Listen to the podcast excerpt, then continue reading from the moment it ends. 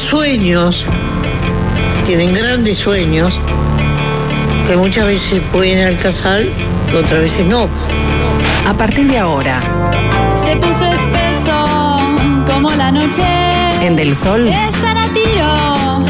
los resbalones. conducción, El bondi lleno. Diego Sass, Excelente referente de centro izquierda. De la izquierda caviar, La Pedrera, Punta Colora, Avenida Italia del Sur, Masa Madre, le encanta. Llegó la hora. Juan Chunín, Él es profundamente anticomunista en un mundo en el que ya no existe el comunismo. Un gran vendedor. Y es fácil desviarse. Es fácil desviarse. ah. producción, Nicolás Batalla. Y creo que ha demostrado en el cargo que le sobran condiciones. Es uno de los mejores pagados, obviamente. Jorge Valmeli. A mí es mi pollo, mi pollote. Son blancos y colorados. Ya están en la oposición. Están las dos campanas. Y es fácil desviarse. Es fácil desviarse. ah. se creen que pueden hacer cualquier cosa sin límite. Yo me quedo con Diego. Que escriba libros y no se dedique a esto porque no es lo suyo. Fácil desviarse. Este programa tiene una evidencia empírica impresionante. Sin palabras. Está, fuera de quicio. Chapó, digo, eh, esto es política. Gracioso, gracioso y, y diré que hasta jodido. Se siente Patético. y se hace escuchar. Son bravos, pero me, me llevan al humor. Muy buen lunes para todos, ¿cómo andan? Bienvenidos a Fácil Desviarse. Sí,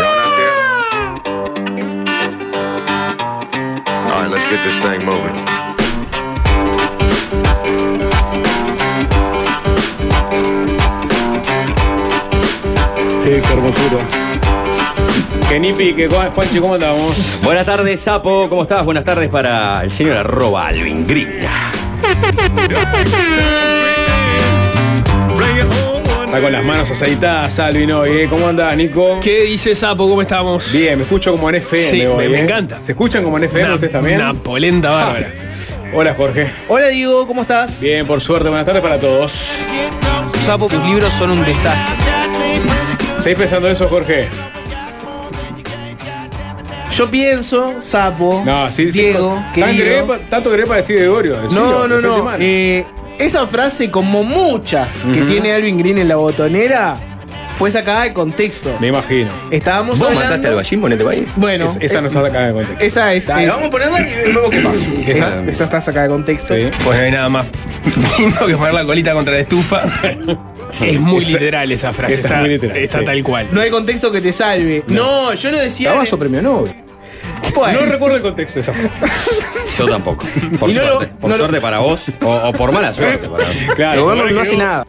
El gobierno no hace nada. El gobierno no hace nada. Mucho contexto. darle. Necesita contexto. Eso ni es una grabación, lo hice en vivo todos los días. No es verdad. no es verdad. Presidente, lo aplaudo. Eh, yo lo decía en el sentido de que todos sabemos, Sapo, que vos tenés varios libros. Ajá. Tenés Benite que hay historias. Tenés los 90 relatos de una década bisagra. Sí. Eh, pero ¿qué pasa? Mm. Son dos libros. Que en su momento salieron Te está faltando uno. y tenían. Pero que el- voy a separar el otro. Esos dos libros cuando salieron tenían falta de ortografía.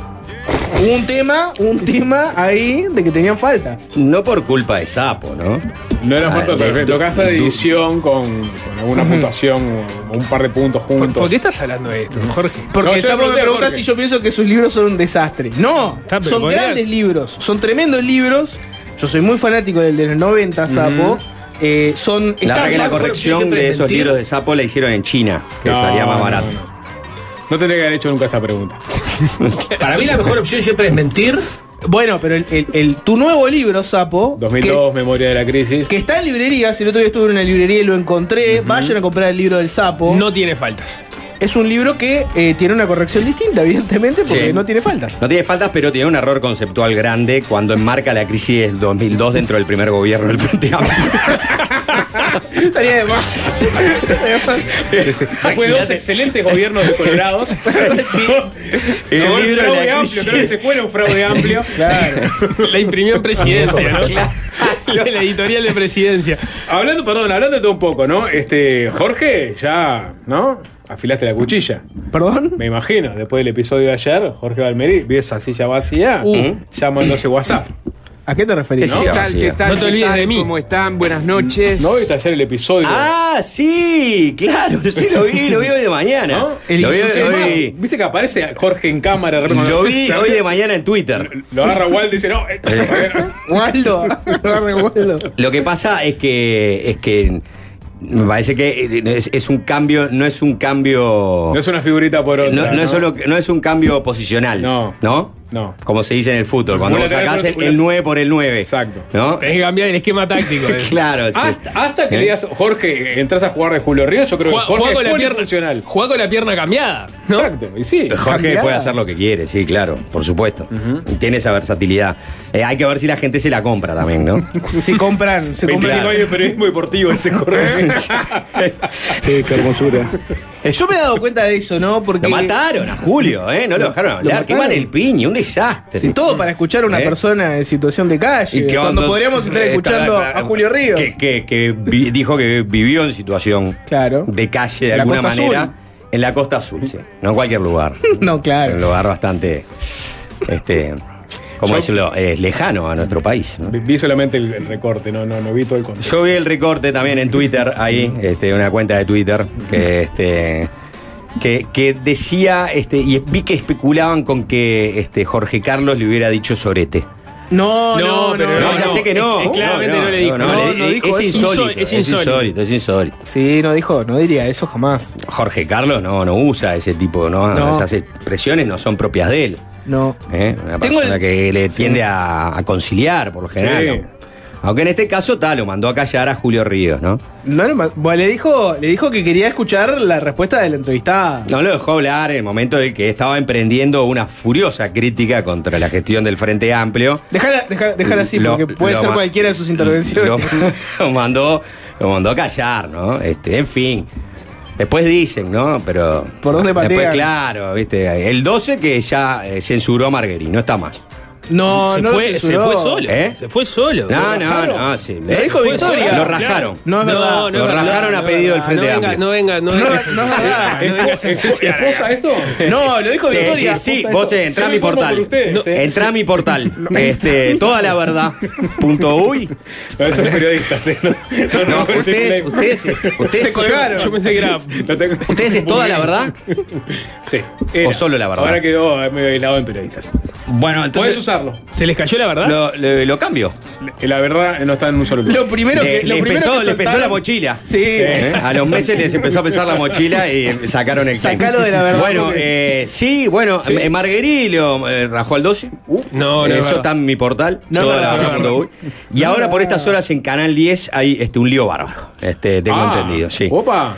Llega ahora de la posibilidad de censurar a Julio Ríos y No. seguir arremetiendo contra la derecha en los medios de comunicación A- privados. ¿eh? Apirada comenzó. Ya están viendo las encuestas. 097 Hay que empezar a acomodar el Claro. discurso. 097 441 443 ¿Qué, ¿Qué olisquean ustedes? ¿A virada comenzó? Manden mensaje. Eh, ¿Se lisquea una virada? Bueno, tengo entendido En, que. en ese, en ese sentido, no está mal el cambio de Julio Ríos por ¿Cómo? Perdón. No, y en el 12 parece que previo al, al compañerista. No, en no. lugar de Margarita. No, tengo esa las cosas un poco a la izquierda, ¿no? Está bien, perfecto. No tengo Este, esa información. No tenés esa información. Vos estás adentro del canal. Pero es una- vos podrías corroborar todo lo que puso hoy toda la verdad.uy. Es una coproducción. ¿Eh? Es una coproducción. Pero no importa que sea una coproducción. Tampoco, tampoco manejo información del canal. ¿Cómo que no? del- Vos ¿Cómo porque estás sos enganado muchísimo. ahí? No, claramente no. Todo lo que nos enteramos del canal es por vos. Sí, claro. no es verdad. Todo lo que sale en el portal, toda la verdad. Sí, ¿eh? eh, mi fuente Nicolás quemando la Batalla. Quemando fuentes sí. al toque, ¿no? Claro. Este, Bueno. Y Ana Laura González también. Son las dos personas. Ah, bueno, Empiezan a ahí, nombres. ahí sí, ahí sí manejás buena Sí, información. no, no hay que, no hay que darle los nombres de las fuentes, ¿no? Me dijeron que no, pero en bueno. toda la verdad todavía no nos acostumbramos mucho a eso, porque a veces publicamos fuentes. Fuente, dos puntos. Ponemos la nota según fuentes y abajo ponemos Claro. fuentes no, Nicolás Batalla. Perfecto, pie de página. Y, y nos dimos cuenta que, claro, que ahí estaríamos como diciéndole a la gente que eh, la fuente era Nicolás Batalla. Entonces, capaz que en el cuerpo de la nota habría que poner simplemente, según dijo Nicolás Batalla, o según nos informó Nicolás Batalla. Bueno, Marguerite fue expulsado del No, Canal 12. No. Qué que acordó que le pagaran unas vacaciones. Eh, no sé Ah. dónde, eso no, no, no, no llegué, no pude averiguar más nada de, de- de dónde fue, fue a vacaciones. La verdad es mucho más cruel. Victoria dijo en, en el programa, hay algunos que no aguantan la toma. Lo trató de blandito. Eh, mira, yo sé Uh. que sufrió todo tipo de presiones en los últimos meses, Fernando. Y. La presión es de que en redes sociales lo crucificaban cada vez que hablaba, pero bueno, es parte Pero del también, juego. lo, pero también lo, lo- lo ensalzaban, ¿no? Perdón. En, en el mundo del panelismo, vos jugás para tu tribuna, lo, lo hemos hablado más de una vez. ¿No? O sea, tenía la crítica de, ah, Marguerite, Facho. no Era sé muy qué. duro para Oh, Marguerite entrar todos los días a Canal 12, pasar por la playa de estacionamiento que está dentro del canal y ver los autos de la gerencia con los calcos. Yo no los voté.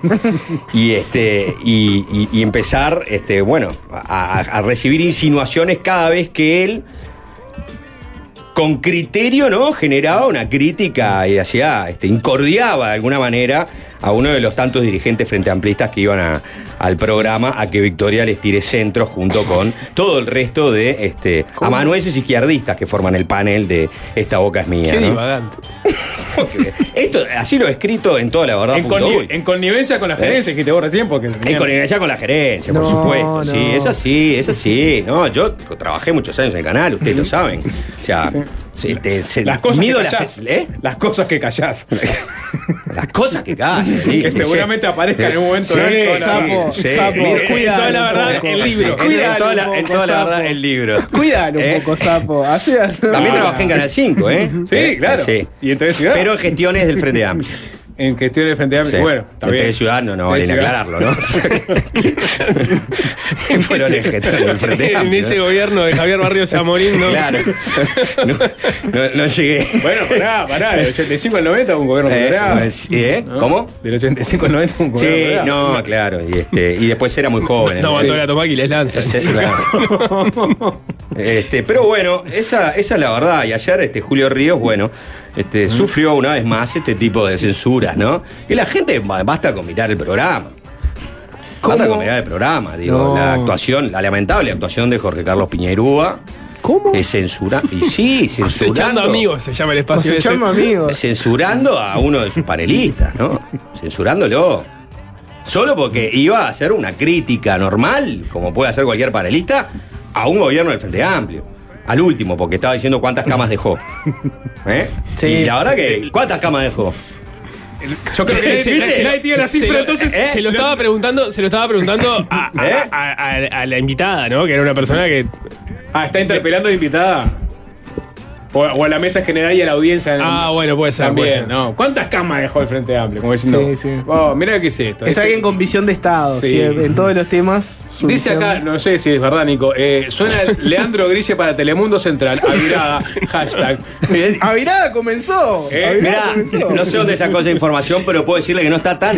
tan No está tan- no está lejos. No, está lejos. No está lejos. Sería cuestión de este, semanas llegar a una cifra, ¿no? Acordar. Este, va a ser un cambio radical.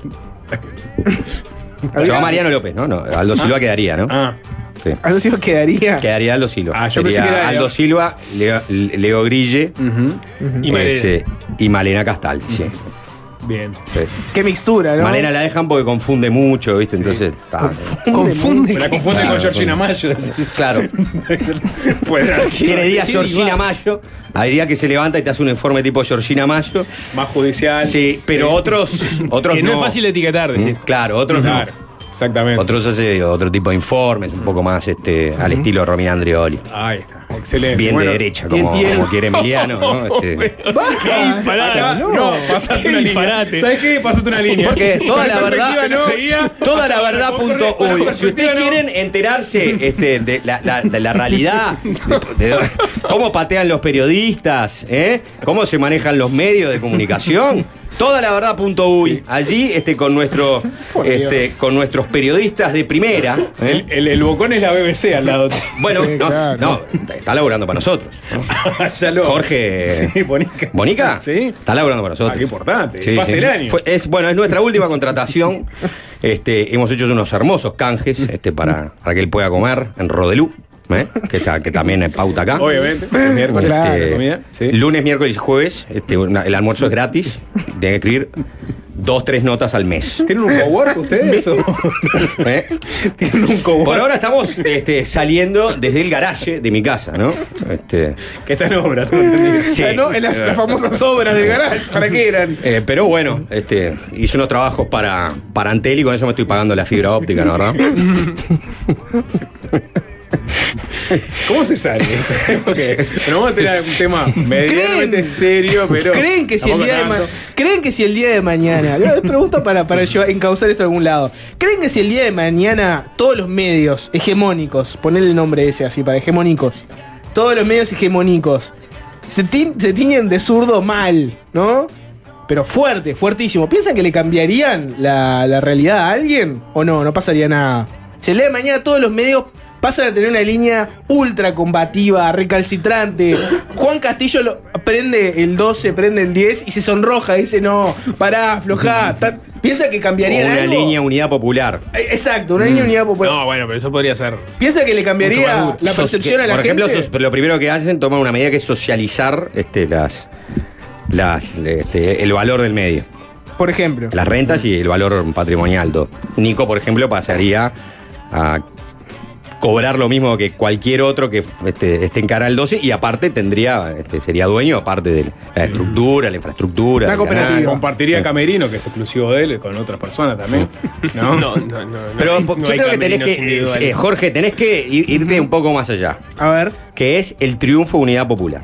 Sí. Claro, yo pensaba Y, eso. ver- y la verdadera revolución este, en, en Uruguay. Socia- se sociabilizan los. y viste que dicen que los medios a veces se adaptan o se ajustan, ¿no? A los distintos gobiernos. Y bueno, en este caso.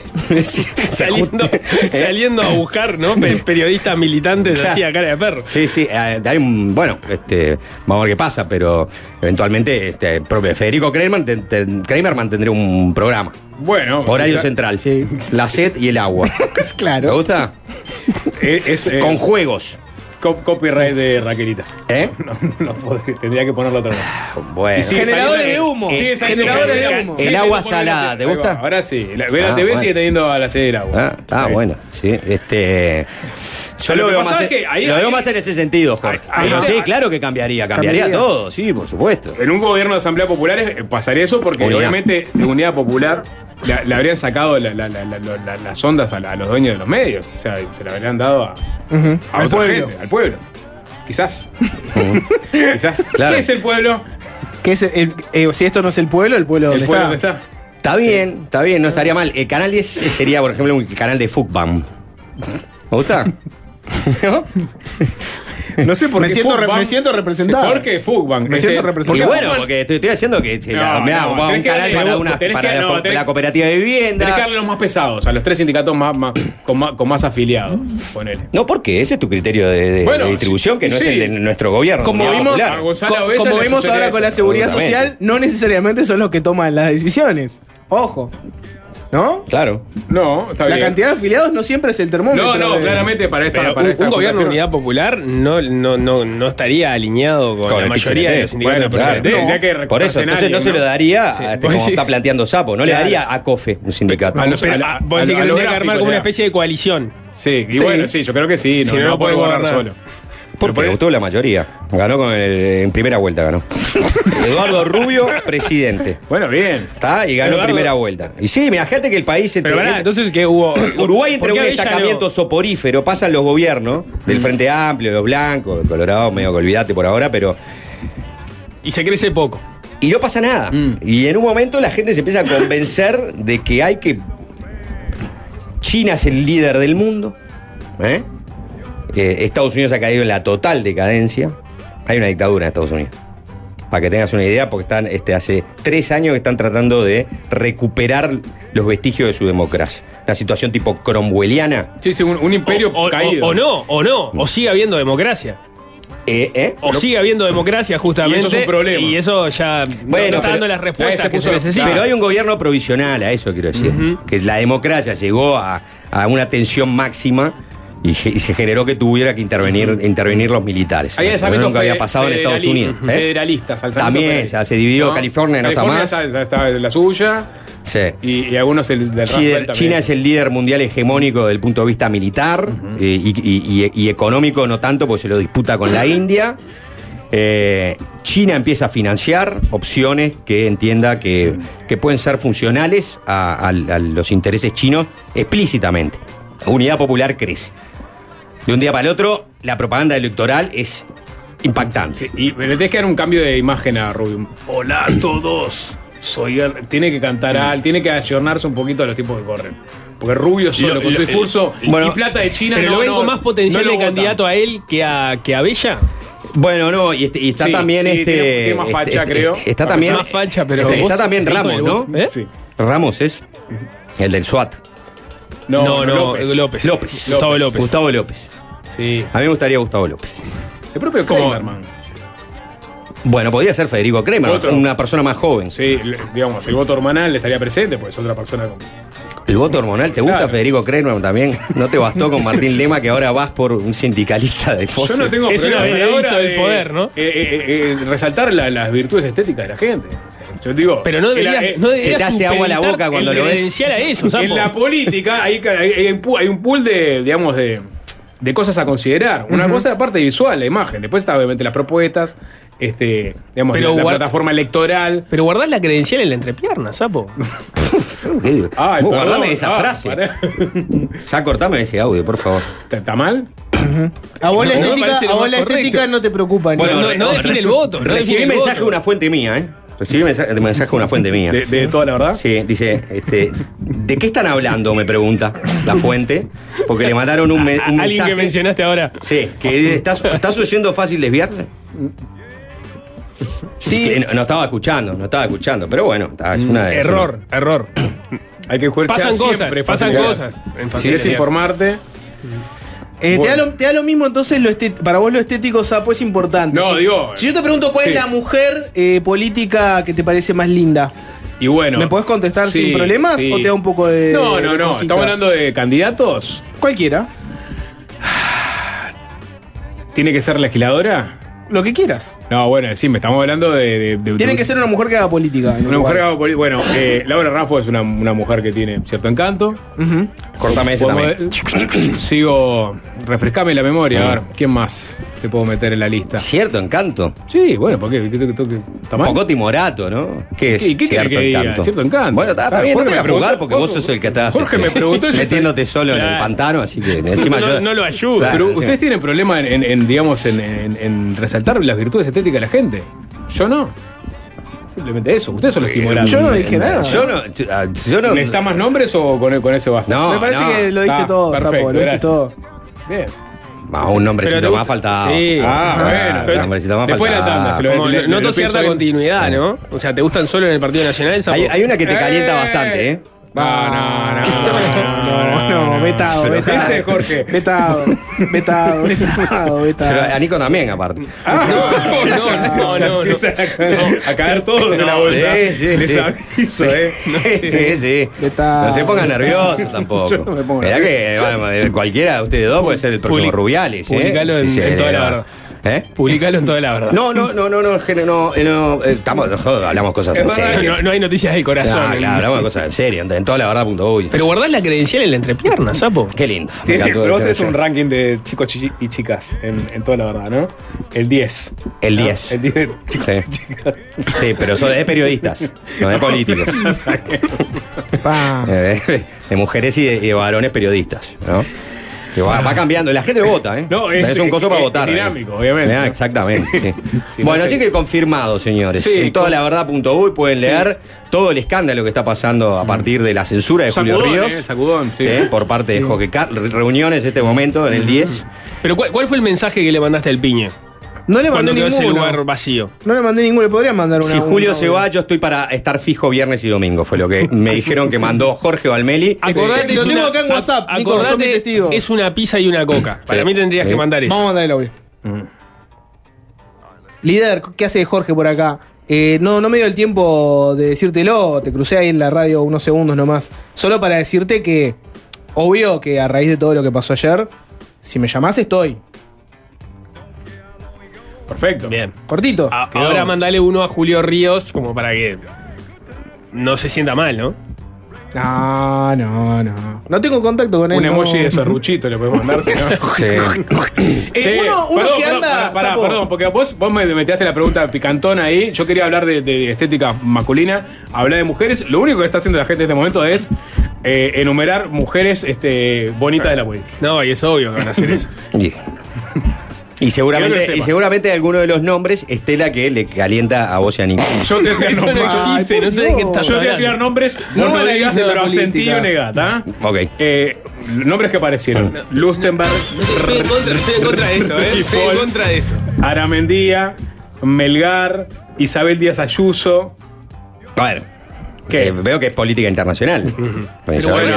Allen abrió, abrió, abrió por ahí. Bueno, en fin, no, no, no, no vamos a ahondar más en, en- en- en esta línea. Bueno, le quiero mandar un saludo, ya que la nombraste recién. Este, le voy a mandar un saludo al marido de Cristina Lustenberg, ¿no verdad? Bien. Es ¿Cierto? eh, una persona que obviamente eh, eh, lo, lo- lo cosifico así porque es, es su esposa, Cristina Lustenberg, la famosa de, de- de- de la pareja, en este caso. Pero es un fiel este, oyente de fácil desviarse. Sí. Escucha muy seguido el programa. Bueno, muy importante, ¿eh? Saludos para, para él y para todos los que nos están escuchando. Vamos a escuchar música, hablando de, cosas auditivas. Y No, después- no sé, sapo. Sí, déjame meter una. Déjame cortar. Juanchi, ¿vos, vos cómo, cómo, cómo la ves? No, no, no, ¿nos sí, que, pase música, sí, sí. ¿Y se- este, ¿Seguimos? sí. Y ¿Seguimos bueno, piernas. Vamos a hablar de Salto Grande un Está poco. Javier Milei. Mujica, Sí. eh, a- a- Luisu. Eh. Hay varios temas ahí en la, en la- en la vuelta, supongo, sí, ¿no? sí, sí, sí. Vas a cortar Una arranque de- entonces con, un, con una canción, como para limpiar el aire. Absolutamente. Cuna de campeones, ¿no? La comisión Recuerden- mixta de Salto Grande. Sí, recuerden, toda la verdad punto uy. ¿eh? Sí, punto uy, no es. Toda la verdad uy. punto uy. Con, con I latina. Sí, noticias de medios. Juanche había pedido edu.uy, pero no se lo Este, la dieron. expulsión de Marguerí este, es, una- es de las más vistas en este no momento. es una expulsión.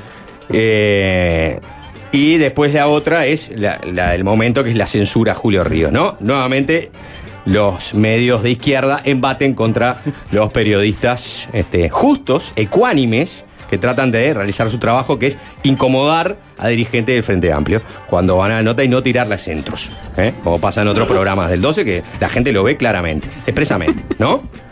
¿Eh? Ah, Y hablando de medio de 25 de agosto, ¿sabés que era el día de la independencia, pero también es el día del comité de base? ¿Quién era el entrevistado en desayunos informales? No quiero generar el, el suficacia. presi le dicen. ¿Eh? ¿Quién, El era? El presi. Fernando Pereira. Avira comenzó. Séptima nota en el año a Fernando Pereira en Desayunos Informales, lo que ya es una columna este, este, disfrazada, ¿no? De nota. Bueno, ustedes, ustedes vean, ¿no? Vean lo que está pasando en los medios. Es este. Es triste, es lamentable. a a un pequeño paréntesis. ¿Qué cambiado está Fernando Pereira? Está con un look distinto. ¿En qué sentido? Y con un look un poquito más nerd, con unos lentes así tipo de, de, de armazón grueso. Lo probaron. Un suéter. Lo probaron para conducir desayunos. Bien podría ser el look de un periodista. Mm. Y encontraron que con Nico podían disimular un poco. Esa nota también está en toda la verdad. Punto. Con Nico disimularon un poco. Sí, se llama Casting a Fernando Pereira. Dios. El casting que perdió Fernando Pereira. Pa, los nombres que están apareciendo acá. Sapo, eh, rescatanos con Aparece música. Sutel, por ejemplo. Vamos a escuchar Cabin Down Below de Tom Petty.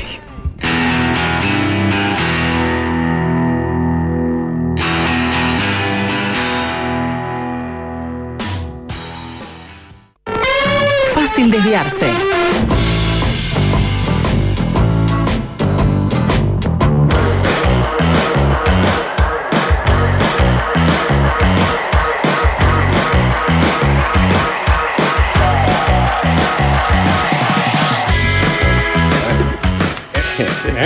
¿Eh? ¿Qué pasa? Carlos Frutelli. Sí. Carlos. Frutelli, no. Ahora te, Mm. te- te paso, te paso el- la foto Bueno. para toda la verdad. Ah, sí. Sí. Toda la verdad. Punto. Ok, bueno, vamos a hablar de otros temas. Bien, perfecto. Comisión técnico mixta de Salto Grande. ¿eh? ¿Qué, qué lugar? Cu- eh, Cuna de campeones, ¿no? Plataforma política para muchos también. Presidente surgió de ahí. Aguantadero. Plataforma política para muchos no, pero siempre es un lugar, eh, ese, ese tipo No, de comisiones, muchos sí, como con salarios, para con algunos. salarios jugosos, suculentos, muy altos, y siempre terminan siendo un, un premio para aquellos que no quieren este, continuar su carrera política por lo alto, pero sí este, ganar un buen salario en una función del Estado. ¿no? Vos no renovaste banca. Está bien, pero por es eso te digo, pero no es, o sea, es, no es la plataforma política. ¿Qué, qué presidente salió de la comisión técnica? No, bueno, podría ser. ¿Qué, que sí. eh? Un Carlos Albizu, por ejemplo, ahora que quiere ser intendente de Salto. Quizás.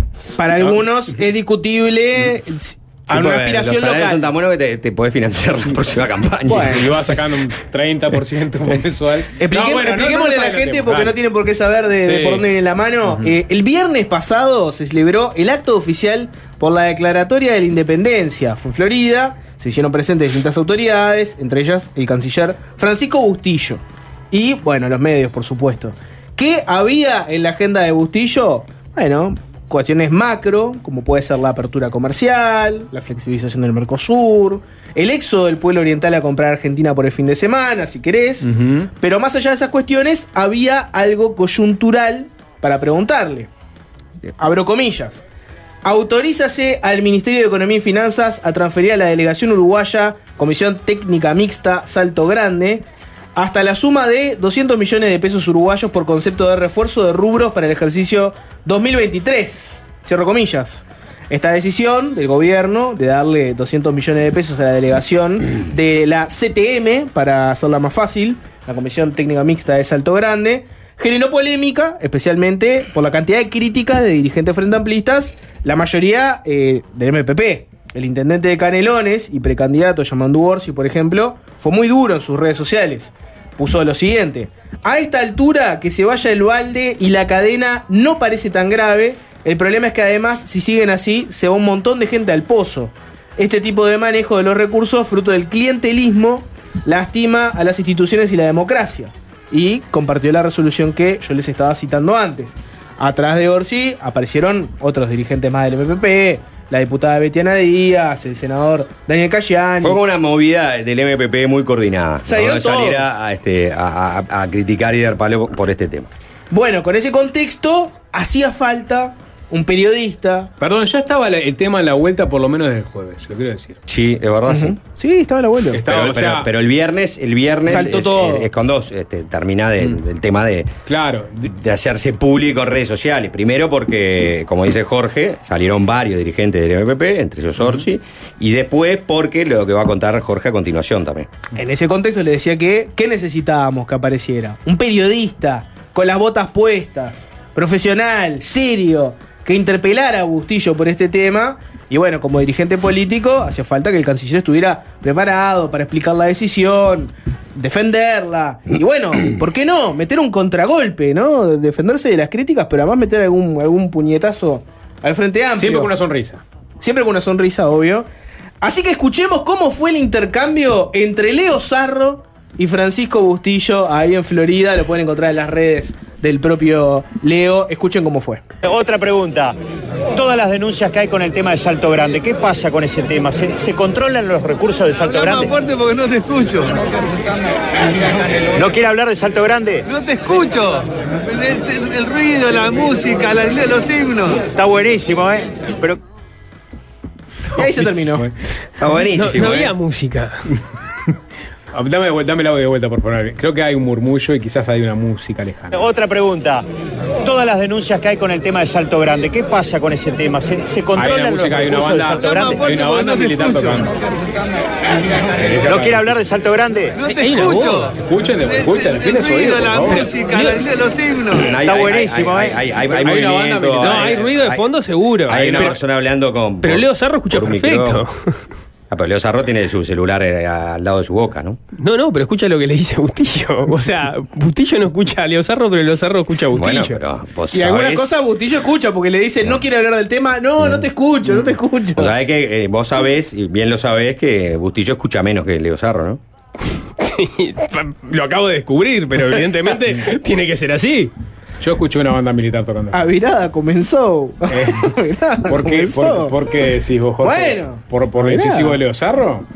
Leo Zarro es un profesional. Leo Zarro es un profesional. Bueno, en pero fin, a le, lo que le- voy le es que- esquivo, le esquivo el bulto a la pregunta de Leo Sarro. el- Hay un video. De manera indigna. Vamos Claro. ¿Te puede ser boludo? Como un campeón si es el boludo. Sí. ¿Fue indigno? No de esta forma. ¿Fue Eh, indigno? Yo qué sé, la verdad. Fue, ¿Puedo como quebrar- demas- fue muy fue- burdo. fue demasiado explícito. claro. ¿Puedo quebrar una lanza? No te escucho, ¿cómo que no me escuchás? ¿Puedo quebrar una lanza por al Bustillo? lado, Sí, por favor. lado. Que alguien que Estoy quiebra una hablando lanza al lado. ¿Puedo Esta defen- salida tan. Este, ¿Puedo defender a Bustillo? poco Sí, que quebró una lanza en un audífono porque Es lo muy, precisa, este, ¿no? creo que es muy difícil, Jorge, todavía ¿Defenderlo? defender a Bustillo en esta, ¿no? O sea. Eh, primero que nada quiero aclararle a la gente Mm. que capaz que no sabe este juego, lo, lo- lo hablamos antes. A veces uno, para generar un debate y para proponer una multiplicidad de opiniones, se pone de distintos lados, que no necesariamente refleja lo que uno piensa. ¿Se entiende eso, no? Porque Sí, estás sí, analizar- eso No, no, no, no, no, pará, no, lo no, está- no, no era ¿sabés para por qué? agüita, no era Claro, para Lo está explicitando porque Por- hay una por silla vacía en polémica en el bar. Sí, claro. Y él quiere decir que si tiene que soy asumir una- zurdo, Sí, pero claro. ahora voy a defender al gobierno. Si partimos de la base, si partimos de la base de dos, de dos- esta, esta salida de Bustillo estuvo bien, si partimos de la base de dos cosas y las aceptamos. Primero que nada tenemos que aceptar que es muy difícil defender esto, por lo cual ante, ante tener que ponerte a defender, mejor, ¿no? Tiraba al corner. Y dos, que es un tema que al sistema político en general, ahora te salen algunos indignados, pero que no va a cambiar mucho. Entonces, hoy les toca pegarme a mí, está bien, péguenme, eh, hagan lo que tienen que hacer porque es parte del juego. El día de mañana vienen otros al gobierno y va a pasar lo mismo y van a hacer esa misma transferencia de 200 millones o lo que sea. Y yo pegaré y todos somos parte del mismo juego. Entonces, si vos aceptás que uno, es difícil defenderlo públicamente. Y dos, que en el sistema político en realidad te van a pegar hoy, pero mañana vamos con otro tema y, ya está, y ya pasó. Entonces no está mal salir de- del paso con un chistín, ¿no? Y, y, y desaparecer de la escena. No te escucho. Claro. Te escucho. ¿Qué era mejor? ¿Ponerse a Eh, discutir? eh, es no, está bien, elegante, es una buena cifra. elegante. Eso está. ¿Qué, ¿Querés meterte vos en ese berenjenal y decir, no, bueno, en realidad no es tanto? Para que te digan, no, ¿cómo que no es tanto si fulanito, el hospital de clínica pidió 170 millones y no, no le quieren dar 170? Y acá le dan 200. ¿Te No, querés meter bueno, a, discutir eso? No. No, Este- pero podés decir, no estoy dando, no estoy dando entrevistas. Eh, Leo. claro, no estoy ¿Vos- dando ¿Vos, has visto alguna entrevista mía en, en Eh. este periodo de gobierno prácticamente? Podés hacer Sí, eso no, o decir no te escucho. no mucho peor en realidad decir no te escucho, ¿no? Claro. Pero Siempre, ya- siempre mejor para Bustillo, Sí. en esa ocasión, decir, mirá, no, este, no estoy dando declaraciones sobre este tema, ya, ya, ya habrá declaraciones al respecto. Pero ya le dijo alguna cosa. Leo le estaba. Le le- en, el medio de, en el medio de estar en un acto oficial, viene Leo Zarro, te saca dos o tres preguntas y después te mete esta. Es muy difícil de decirle, ta, no, no doy notas, me voy. ¿Entendés lo que te quiero bueno, decir? porque hace si ya que- le hablaste. eh, lo, lo ven todo el tiempo a Leo Zarro. claro, Leo Zarro, es una está- fija. y, y- y cuando, y Leo Zarro aprovecha, siempre tiene el celular prendido y te pregunta todo. Che, ¿qué- qué- qué- te- te- y, te deja como una, en una posición, a veces, seguramente, eh, de, de sorpresa. Yo creo que le pasó a Bustillo. Bueno, ¿qué te Nunca pero que él, él le iba a, a- a tirar a quemarropa ahí Leo Zarro con, con el tema de Salto Grande. Y bueno, entonces eh, lo sorprendió la situación y eligió ese, ese lado como, eh, ¿no? Cómico, eh, fraternal, cómico, como de hacerse el boludo, no te escucho, no te escucho, no te escucho, pero en el fondo del asunto, ta, era un periodista preguntándole sobre un tema que era el tema, uno de los temas del día, con lo que había remetido algunos dirigentes de Frente Amplista ese día contra el gobierno, principalmente el intendente de, Canelones, que va a ser el futuro presidenciable por el Frente Amplio. Y bueno, vos podés decir, mira, no estoy, sobre este tema no estoy dando declaraciones, tómatelo muy en serio, o hacer eso que hizo Justillo, que claramente no era la mejor salida. Fue que tenía. una salida muy de cóctel, ¿no? Si se quiere. de- claro. En un cóctel pasa. una sonrisa, una un chiste. sí. Y va para allá y el trencito. y está en la otra punta del salón. Una salida de cóctel. Es ese, fue el punto. Dos cosillas, de la, dos cosillas de la comisión técnico mixta eh, para, para añadirle a la gente, ¿no? Mm. No es la primera vez que genera cierto ruido y en algunos casos dentro de la propia coalición. Tenés un par de ejemplos. A fines del año pasado, Cecilia Aguiluso, actual militante de Cabildo Abierto, ex secretaria general de Intendencia de Salto, le había dicho lo siguiente al diario de la mañana, abro comillas. El MEF no toma medidas para el comercio en la frontera, pero le da 5 millones de dólares a la Comisión Técnica Mixta de Salto Grande. Es un, un ruido que generó en su momento. Otro, en 2020, en plena campaña departamental, hubo una discusión sobre si Albizu, que es el presidente, eh, debería haber dejado su cargo para ser candidato a intendente. Desde el Partido Nacional, el Partido de Albizu, entendieron que no había incompatibilidad Él le había planteado a la calle Pou si había que renunciar, el presidente le dijo que no, no hacía falta, que constitucionalmente estaba habilitado. Eso generó cierto ruido, por ejemplo, Germán Coutinho, exintendente que estaba en carrera también, dijo que si bien estaba habilitado constitucionalmente, eh, no era el espíritu este, que saliera a hacer campaña mientras seguía en ese cargo. De hecho, el Tabaré Viera, actual este ministro, criticó duramente a los blancos en aquel momento, en la plena campaña, porque el presidente de la República había ido a inaugurar un polo educativo con la Comisión Técnico Mixta y se interpretó como que la calle Pou estaba haciendo campaña por Alviso y estaban aprovechando la CTM. Hay un tema y es que mueve mucha plata y muchas veces tiene arreglos, donaciones, emprendimientos que apoya, etcétera, por lo cual es verdad lo que dice Juanchi, ¿qué presidente sale de ahí? Y no sale ninguno. Pero a nivel local hay algunos caudillos que te dicen, mirá, si, si yo pudiera eh, estar ahí y ser el que está en la donación de material, centros educativos, centros No, de salud... te toca sacarte fondos con la gente de sacaría la UTE cuando inauguran una obra, con el Ministerio de Transporte, o sea... Sí, pero no es un lugar de visibilidad. No es un lugar de visibilidad, pero es un lugar Capaz donde- que local sí. Local sí. Para si vos alguien- querés ser de intendente de Salto, Salto, sí. por ejemplo... Eh, Lo, lo que sí hay que decir, claro, el, el- Ah, el dinero que- maneja es, aparte- es obsceno tienen, tienen una serie de eh, prerrogativas que sí son sumamente Por ejemplo, no pagan, ni- no pagan ni RPF. No pagan ni Pues, RPF. Sí, Claro, eso, eso lo decía hoy Alviso en la Claro, con 12 claro. PM. Lo que, lo, que, lo que sí decía, por ejemplo, Luis hoy en 12 pm, en, en Azul, es que, por ejemplo, este tipo de transferencias ya se realizaban desde antes, desde 2015 no actualizaba su presupuesto y en 2017 empezaron con esta transferencia para complementar el presupuesto anual. Y entonces no es la primera vez que esto ocurre.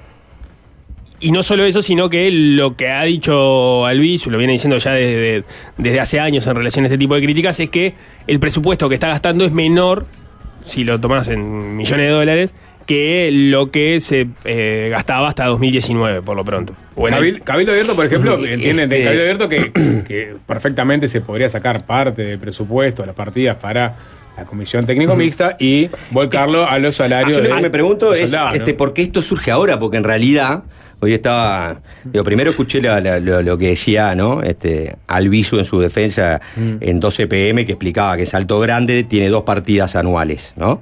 La, comi- la Comisión Técnico Mixta de, de Salto Grande. Una es de 744 millones. Del MEF. Que viene del MEF, y la otra es de 200 millones que viene de UTE. ¿No? Y decía, esas partidas no se ajustan desde el año 2015. Y dice, desde el año 2017 hasta la fecha se van a pedir suplementos para el funcionamiento general que tiene que ver con inversiones, con el mantenimiento, sueldos, el día a día básicamente de la central. Dice, cada año que pasa va a haber que pedir más refuerzos. En 2020 y 2021, por tema de pandemia, el mantenimiento mermó y el refuerzo fue un poco menor, pero es algo que sucede hoy, que sucedió el año pasado y que va a seguir pasando. ¿no? Dijo, este, y de hecho justificó este otro refuerzo o este aumento de presupuesto que consideró no fue exorbitante. Hubo que rediseñar algunas cosas, hay algunos lugares, pasó en 2020 que había un reclamo de Argentina en el tema de las barreras, que el 75% de los funcionarios eran argentinos y el 25% eran uruguayos, entonces hubo que este, gastar más en funcionamiento porque hubo que llevar más funcionarios, ¿no? Para tratar de compensar ese reclamo de, de- de Argentina. Pero lo cierto es que esta partida de 200 millones de dólares es un tema que ya había este, sido objeto de, de interpelación y de crítica por parte del Frente Amplio en marzo de este año. Dice, senadores del Frente Amplio piden informes al MEF por giro de 200 millones de pesos a Comisión de, de Salto Grande.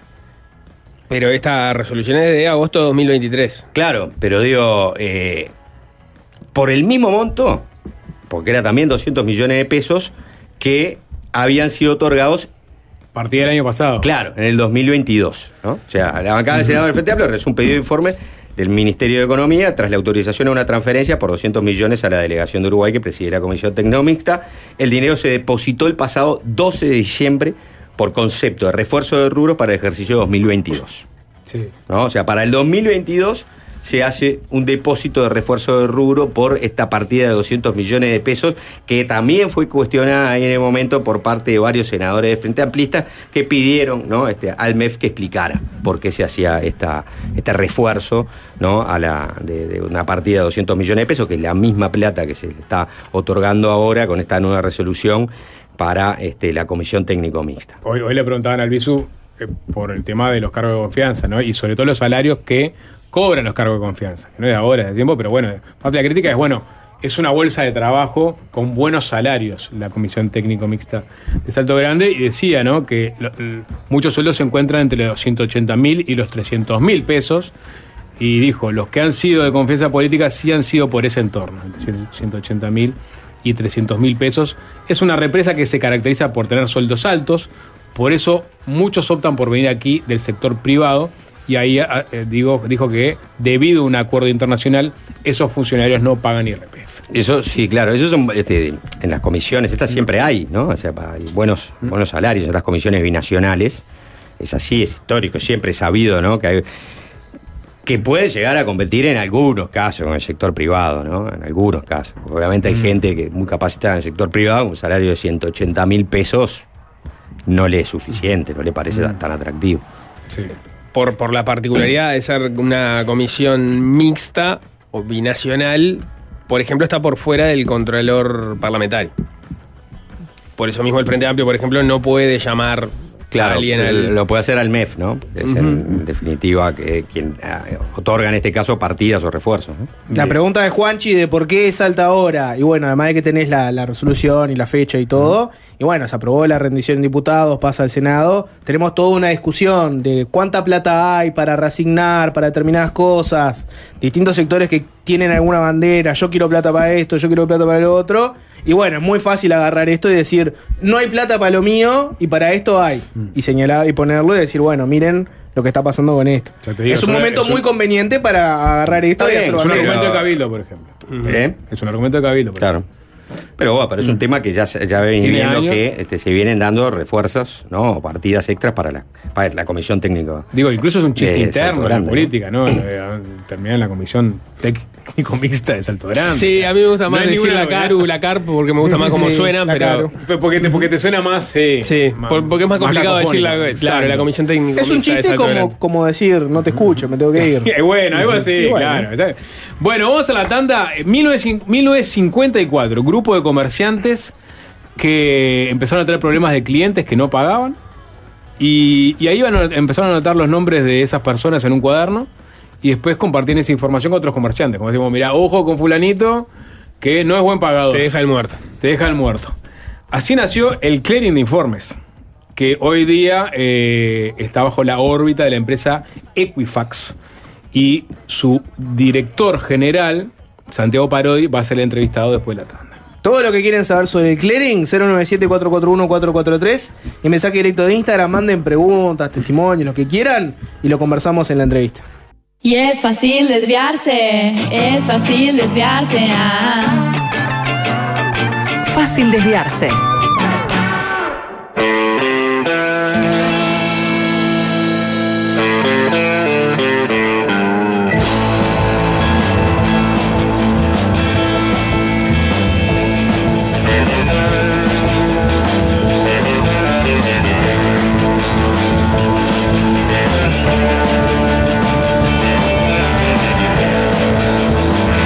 Problema del endeudamiento de los uruguayos ocupa desde hace algunas semanas un lugar relevante en la agenda de noticias.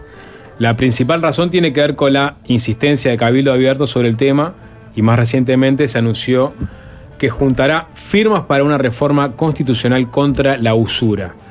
Pero no es el único partido del sistema político trabajando sobre este asunto. El diputado del Partido de la Gente, Daniel Peña, tiene un proyecto presentado en esta legislatura que no ha sido estudiado.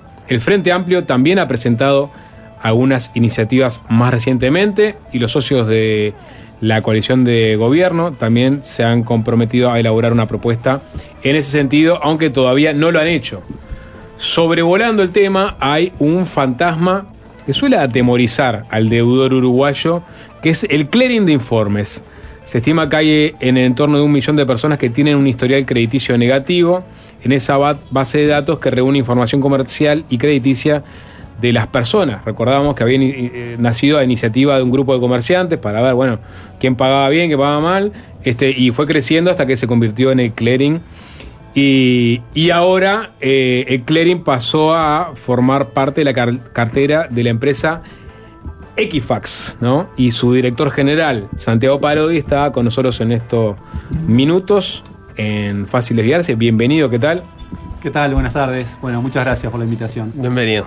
Bueno, eh, 70 años, recordábamos la, la historia de, de aquel primer clearing de un grupo de comerciantes que anotaban y se pasaban los datos de quiénes eran, sobre todo malos pagadores. Eh, ¿Cómo escaló eso para convertirse en, una empresa que, digamos, fue de uso, digamos, extendido a lo largo y ancho del país? Bueno, al día de hoy el clearing, como decías, está cumpliendo prácticamente 70 años y sí es una herramienta, una base de datos súper difundida, con fines justamente como mencionás, con fines comerciales y con fines crediticios.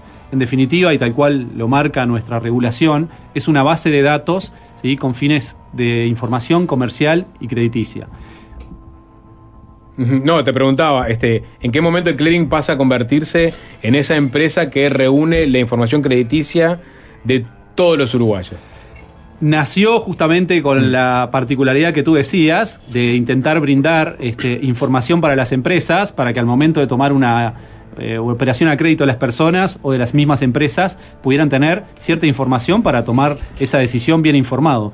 Obviamente eso fue creciendo, se fue este, divulgando, fue avanzando, fue evolucionando, como pas- pasó en Uruguay y pasa en la mayoría de los países a medida que se van desarrollando los mercados financieros y los mercados de crédito. Y bueno, tal es así que año a año eh, la empresa iba creciendo sus operaciones, creciendo las empresas que se iban adhiriendo a los servicios, creciendo también las fuentes de información, porque ¿qué es en definitiva el clearing? Funciona como un buró de créditos. ¿Cuál es el rol de un buró de créditos en el mercado? Es captar información, en este caso de fuentes y medios previstos en la normativa, captar esa información y disponibilizarla para entregarla, comercializarla para las empresas en la forma más objetiva, imparcial, neutral, eficiente posible para que las empresas tomen las decisiones. Entonces, en forma lo más simplificada posible, esa base de datos ha ido creciendo y ha ido creciendo porque se han sumado personas y se han sumado múltiples empresas. Eh, ¿qué, qué tipo de información es la que reúne? Si yo pongo el nombre de Diego Sass y queremos saber el historial crediticio de él, ¿qué es lo que vamos a encontrar? Vas a ver todo tipo de información que se llama comercial y crediticia. Entonces, por un lado, cuando vamos a la crediticia, ¿qué vas a ver de Diego Sass? Seguramente lo que vamos a ver de Diego es la intención que ha tenido de contraer créditos en algunas empresas, empresas que están adheridas al servicio de cliente informes, y cuando Diego va a intentar pedir un servicio financiado, esa empresa va y consulta la intención de Diego en esa, en esa base de datos. Entonces ahí queda el historial de las transacciones comerciales que Diego está intentando hacer. Eh, también por otro lado hay datos permitidos en lo que se llama el historial individual de cada uno de nosotros, donde están nuestros datos, por ejemplo, eh, bueno, el nombre, género, edad, empleo, domicilio personal, teléfonos de contactabilidad, ¿sí? todos campos previstos en nuestra ley de protección de datos personales. Entonces tenemos, por un lado, información de un bloque individual de la persona en cuanto a sus datos de contactabilidad, datos de empleo y de domicilio, y después, por otro lado, más todo el bloque transaccional, como le llamamos, que es más esa información comercial y crediticia. La frase popular es, estoy en el clearing, o te vamos a mandar al clearing, o podés este, terminar en el clearing, pero en realidad, si se quiere, en el clearing estamos todos, en el sentido de que hay información que es positiva, neutral, negativa, o sea, todos tenemos posibilidad de estar, por más que seamos buenos pagadores. El tema es cómo vos, a partir de la base de datos que tienen ustedes, sabés cuando alguien es un deudor, un mal pagador, qué información aparece ahí para, para saberlo. ¿Se manejan, por ejemplo, con un, con un rating? ¿Tenés un- un- una escala en donde vos puedes saber qué tan buen pagador es la persona? Sí, lo primero que decís es súper importante de que hoy prácticamente la totalidad de las personas mayores de 18 años estamos en el clearing. Y eso es algo eh, positivo desde el punto de vista que tenemos un historial de crédito. Hoy casi estamos llegando a prácticamente 3 millones de personas que hay con un historial crediticio. ¿sí? Con lo cual eso es súper positivo. Y después sí, claramente, dentro de esa eh, particularidad o casuística, en 3 millones realmente hay historias que son historias que muestran al día de hoy personas con una, un pasar saludable desde el punto de vista patrimonial patri- y crediticio, y hay personas claramente que tienen eh, una situación eh, coyunturalmente o a veces un poco más prolongado con ciertas dificultades. Nosotros, eh, ¿de qué forma es que se diferencian esas dos situaciones? Es por el tipo de información que tienen. Entonces, eh, las personas que al día de hoy cuentan con un historial eh, positivo, sin atrasos básicamente, entonces tienen la- el historial de las transacciones que han intentado concertar o contratar, eh, y por otro lado el historial sin atrasos al día de hoy. O eventualmente también esas personas pueden haber tenido ciertos atrasos, pero al día de hoy se muestran como regularizados, como saldados. Con lo cual es normal, a ver, creo que en toda nuestra vida eh, comercial, yo tengo casi 50 años, hace 22 que opero, seguramente en algún momento tuve algún quebranto económico y eh, tuviste una dificultad, pero cuando la regularizás por un tiempo previsto, se muestra como esa operación eh, regularizada. Ese diría son los de mayores connotaciones más positivas. Y después están los que tienen las connotaciones un poco más de mayor dificultad, que es con atraso. Entonces, directamente, de qué forma se, diferencian o se evidencian, es porque hay una operación provista por algún tipo de empresa afiliada del clearing que dice que tal, empresa, tal persona eh, tuvo cierta operación y que al día de hoy esa operación está vencida. Cuando decimos está vencida, es que realmente tiene varios meses sin haber podido pagar ese servicio o ese crédito. Eh, ¿Eso de quién depende? ¿Depende del clearing que tiene una forma de calificarlo o depende de la empresa que es la acreedora? La empresa es la que toma la decisión en qué momento y de qué forma es que registra ese antecedente de la persona. ¿sí? El clearing tiene que mostrar toda esa información de las empresas afiliadas, o sea, se muestra todo lo que las empresas vuelcan, o sea, eh, lo positivo, las regularizaciones, los atrasos, los incumplimientos. Pero no le pone una calificación. No le pone una calificación A, B, C o D de acuerdo a tu historial crediticio. O No. Un, un número, no. Simplemente aparece toda la información tuya vinculada a eh, acceso a crédito, cuánto pagaste, cómo pagaste, de acuerdo a la información que a su vez te brindó la empresa. La pregunta es, eh, ¿cómo se hacen de los insumos para conformar esta base de datos? Está, nosotros tenemos una. No, nosotros. eh, en Uruguay existe lo que es la ley de protección de datos personales y allí está previsto cuáles son los mecanismos, en este caso, nosotros como buró de crédito, que podemos nutrir la base de datos. ¿Sí? Son tres fuentes bien claras y establecidas que, eh, por un lado, es fuente pública, ¿sí? datos previstos por información pública, fuente prevista directamente por los propios ciudadanos. Nosotros como ciudadano también está previsto en la ley que podemos ir a actualizar nuestros, nuestros datos. Y después, otro de los principales mecanismos es a través de cada una de las empresas afiliadas al clearing. O sea, esos son los tres mecanismos que están previstos dentro de la normativa por los cuales podemos actualizar la información. O sea, No, no una, una pregunta. Entiendo que cuando surge el, el- el clearing, esta historia que viene desde el 54, no existía la ley de protección de datos personales, pero después eso, ¿cómo, cómo se termina ayornando? ¿En qué medida el, crédito que yo le pido a una empresa y, cómo voy evolucionando en los pagos no es también información que debería ser protegida? Sí, a partir de 2009 es que nació eh, la ley de protección de datos personales y la verdad que eso sirvió para traer mucha más eh, objetividad y claridad eh, a todo el sistema de información, al de privacidad de las personas y al sistema crediticio.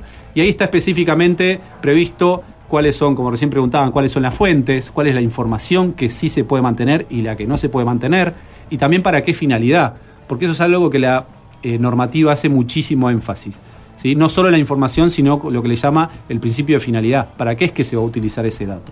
Entonces, está todo bien previsto y realmente Uruguay nos podemos jactar de tener una regulación de los más altos estándares, por ejemplo, a la par de lo que es la comunidad europea, eh, que se considera de las mejores re- legislaciones a nivel de privacidad y marco jurídico de, información en los sistemas este, de crédito. Más allá de que la legislación tiene todas esas salvaguardas que hablamos, está claro que si alguien pudiera elegir, este, yo quiero que otras empresas sepan de mis deudas, todo el mundo diría, no, no quiero.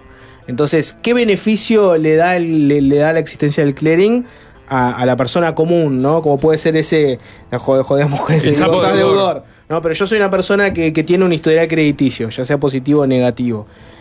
¿A qué me sirve a mí que la- lo- las demás personas este, que van a operar eventualmente conmigo sepan eso?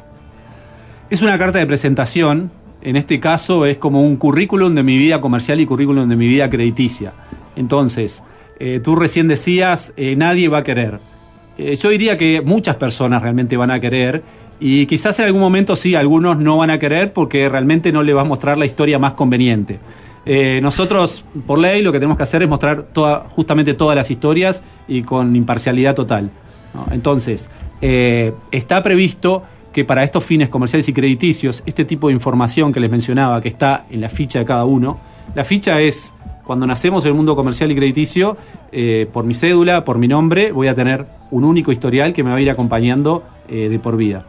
Eh, y ese historial va a ir mostrando toda la evolución. ¿sí? Eh, y bueno, la ley ahí lo que permite es ese historial que va a poder mostrar y que no. Entonces, yo como ciudadano, para esa información comercial y crediticia, no es que puedo decir esto sí quiero parezca y esto no puedo parezco. En ese sentido, la normativa es clara, es clave y es eh, objetiva en cuanto a qué es lo que tiene que estar. ¿sí? Y bueno, y eso es lo que utiliza el sistema para cada uno de los actores ir tomando sus decisiones. No, no, que una cosa, la ley de protección de datos también le permite a los ciudadanos acceder a, e- a ese historial, a ese currículum, gratuitamente cada seis meses. ¿No? O sea, ¿a qué tipo de información va a acceder esa persona que quiera conocer sus datos? ¿Y, y qué pasa si quiere acceder este, a los seis meses, pero después a los tres meses quiere acceder de vuelta? Tiene que pagar ahí.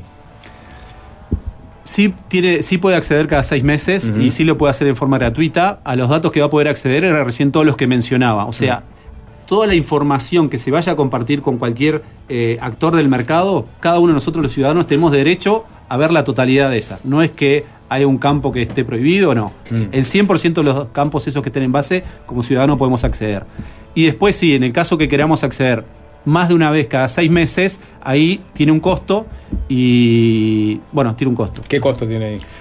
Ahí hay distintos, eh, ya diría, productos. Eh, el más completo y el más caro, por así decirlo, llega a 490 pesos.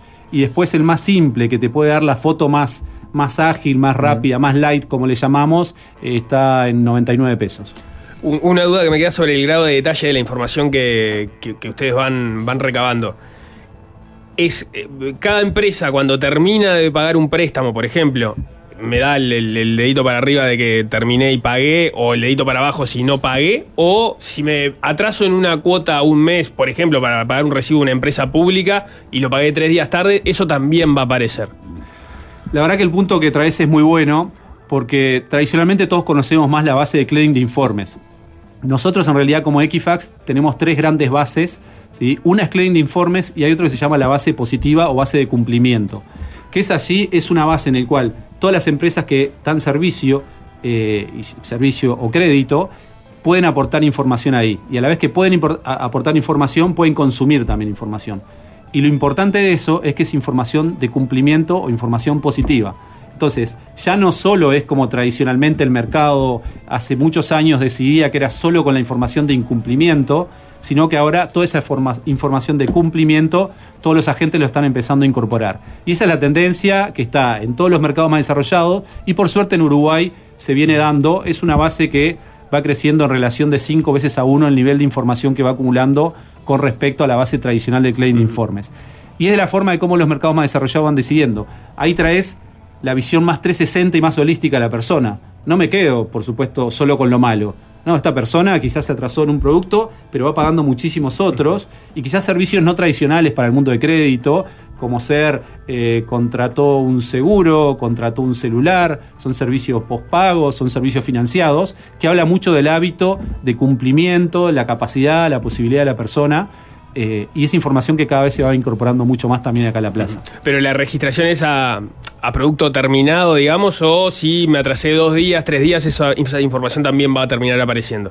Esa es en el mes a mes que se, infor- que se informa y es con cada uno de los vencimientos. Ya sea al día o ya sea con cierto atraso. Hay un derecho al olvido en el sentido de que siempre se dijo popularmente, después de los 10 años eh, salís del clearing. ¿Es, ¿Eso es así o es un mito popular? Eso es así, está expresamente previsto en la normativa. Cuando una empresa registra un atraso, un incumplimiento, ese atraso puede estar por un máximo de hasta 5 años desde la fecha en que la persona incumplió. Y la empresa, luego de esos 5 años, tiene posibilidad de volver a reescribir esa deuda por hasta 5 años más. O sea, si la empresa no reescribe a los 5 años, esa deuda venció. Si lo vuelve a hacer, como máximo a los 10 años, esa deuda, a ver, yo diría que no es que prescribe, lo que sí se hace es que no sigue figurando en la base de datos de clearing. No venció la deuda, vence su aparición en el clearing. Sí. Ahora, si yo pago, o sea, me pongo al día con mis deudas, el clearing igual demora un par de años en sacarme de la base, ¿no? No. ¿O no? Eh, así, la empresa, una vez que nos informa, nosotros tenemos un plazo previsto de hasta cinco días para poder actualizar la base de datos. Sí. Para cambiar de esa deuda de vencida a regularizada o cancelada, como se le llama. Pero si aparece mi, mi información. Ahí aparece en la información, puede aparecer hasta un máximo de cinco años más. Una vez que está cancelada, pero ya se muestra con otro carácter, ¿no? Como deuda regularizada. ¿Y ahí por qué aparece? ¿Por qué se queda un máximo de cinco años? Eso es lo que vos está ya, previsto. ya cancelaste. Claro, pero justamente se muestra con otra connotación. O sea, tuve un quebranto, tuve una dificultad, pero logré también ponerme al día. ¿sí? Y ahí son los agentes los que van a considerar si esa es una información positiva o es una información eh, con cierta connotación capaz que negativa o de atraso más bien. ¿no? Decíamos al, al principio que hay un millón de personas más o menos que tienen un historial crediticio negativo. ¿Esa cifra es, es correcta? Un millón de personas con historial de crediticio con atrasos al día de hoy. Sí, Con llamaría. atrasos al día de hoy. Sí. O sea, no, no necesariamente que saldaron. Gente que no ha saldado sus deudas. Sí. ¿Y ese número cómo ha evolucionado en los últimos años? Es un número, nosotros decimos que es prácticamente un tercio de la base de datos y este tercio está al día de hoy, estaba posterior a COVID, cuando empezamos a salir la pandemia, a fines de 2022 este, este ratio se mantenía, estaba pre-COVID, era prácticamente el mismo ratio, creo que cambió un 1%, con lo cual esto viene directamente desde hace muchos años. Este, nosotros tenemos posibilidad de ver hasta 10 años máximo y diría que prácticamente cuando vamos a 10 años atrás sigue siendo un tercio de la base. o, o sea, ¿ustedes no notan un problema puntual que se esté dando ahora en relación al endeudamiento diferente al que se registraba hace 5 o 10 años? Al menos por lo que dice la base, no. ¿Y tiene un ranking de, de rubros en donde hay un mayor endeudamiento?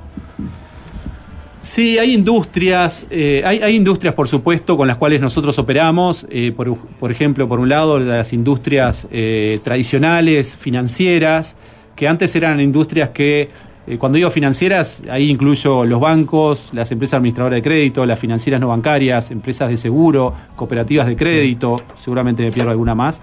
Tradicionalmente esas empresas solían representar casi un 60% de la actividad. Eh, por ejemplo, pre-COVID, al día de hoy a- está un poco por debajo de un 40%, o sea, es una industria ni que hablar con mucha relevancia. Después toda la industria de las telecomunicaciones, no solo las empresas telefónicas, empresas de cable. Eh, después hay todo el crédito que se llama de empresas eh, medianas o pequeñas. Nosotros tenemos prácticamente 4.000 empresas al día de hoy que son clientes de Equifax y casi 3.500 son empresas del crédito más comercial, como le podemos llamar. Eh, estaciones de nafta, eh, barracas, eh, cooperativas no tradicionalmente de crédito, es otro tipo de cooperativas. Entonces, realmente podemos decir que está muy atomizado el crédito con una fuerte presencia de industria financiera y después también de telecomunicaciones. ¿Y, Como y los deudores? Lo- ¿Los deudores en dónde se concentra su mayoría?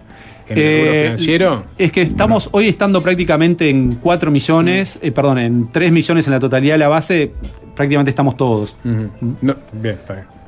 Claro, hay, hay un tema que sustenta todo, todo el sistema, si se quiere, que es, por un lado, la idea de que eh, una deuda anterior es un predictor de futuras deudas, es decir, que los que te van a eventualmente a prestar vean tu historial crediticio y digan, bueno, esta persona es un mal pagador, no te presto, este, o es un buen pagador, te voy a prestar.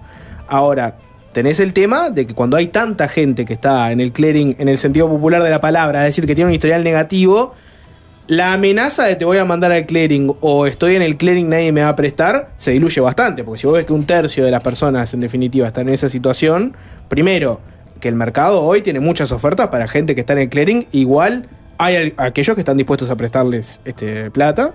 Y después tenés el tema de que como hay tantos, se- un poco se diluye un poco ese, ese concepto de nadie me va a terminar prestando, porque entonces se, se cierran todas las financieras con ese criterio. ¿Cómo ven e- ese dilema ustedes?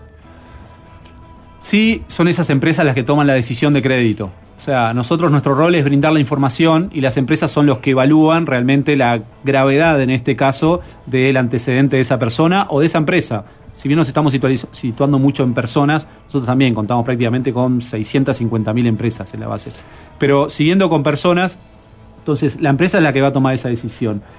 Y ahí, claramente, cuando hablamos del millón de personas con atraso, hay múltiples situaciones y realidades. Y al día de hoy podemos ver, nosotros nos tomamos recientemente el trabajo de ver en la base de datos cuánto de ese millón de personas estaban pudiendo acceder a nuevas operaciones. ¿sí? Y al menos constatamos que prácticamente un tercio, parece que es todo a tercio, es el número mágico, prácticamente un tercio, eh, ¿sí? o sea, casi 350 mil personas, en los últimos 18 meses nos constan los registros que han podido acceder al menos a una operación más. Entonces, eso quiere decir que las empresas de servicios o de crédito tuvieron contacto con las personas que- tienen atrasos y consideraron que al menos para un tercio, no, no te sabría decir los otros dos tercios restantes, si es que no intentaron sacar una nueva operación o les fue rechazada, sí, pero lo que sí es seguro que un tercio al menos accedió. Entonces, eso habla de la materialidad o la gravedad que esas empresas entendieron que tenían los antecedentes de esas personas. Con lo cual, eh, vieron los antecedentes, consideraron que esa persona estaba con capacidad para tomar una nueva operación y decidieron avanzar y eh, otorgarle el producto a la persona. Nos estamos centrando mucho en el clearing como una herramienta para eventualmente los que van a, acceder a un crédito.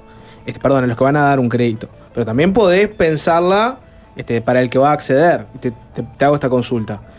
Uno sabe que, por lo general, cuando hay una persona es deudora, tiene la deuda original, es decir, lo que originalmente tenía que pagar, y después tenés los atrasos, la mora, multas, etcétera. Que eso eventualmente se, se añade. Entonces vos terminás pagando una cifra mucho mayor. A eso sumale que eventualmente puede haber otros costos. Por ejemplo, si tu deuda la compró un consultorio jurídico y quiere sacar un beneficio porque está haciendo el trabajo de ir a cobrarte, también puede, puede superar. Y se da una negociación. Cuando eventualmente te llaman para cobrarte, vos sabés que te quieren cobrar el, el máximo posible, pero tienen un piso que eventualmente es tu deuda original. Entonces, vos podés, accediendo al clearing, yo voy, como decía la ley de, de protección de datos, o pagándolo, pago y quiero ver mi historial. Yo puedo saber cuál era mi deuda original y a partir de eso, eventualmente, negociaré mejor con, con el que me llame para cobrarme.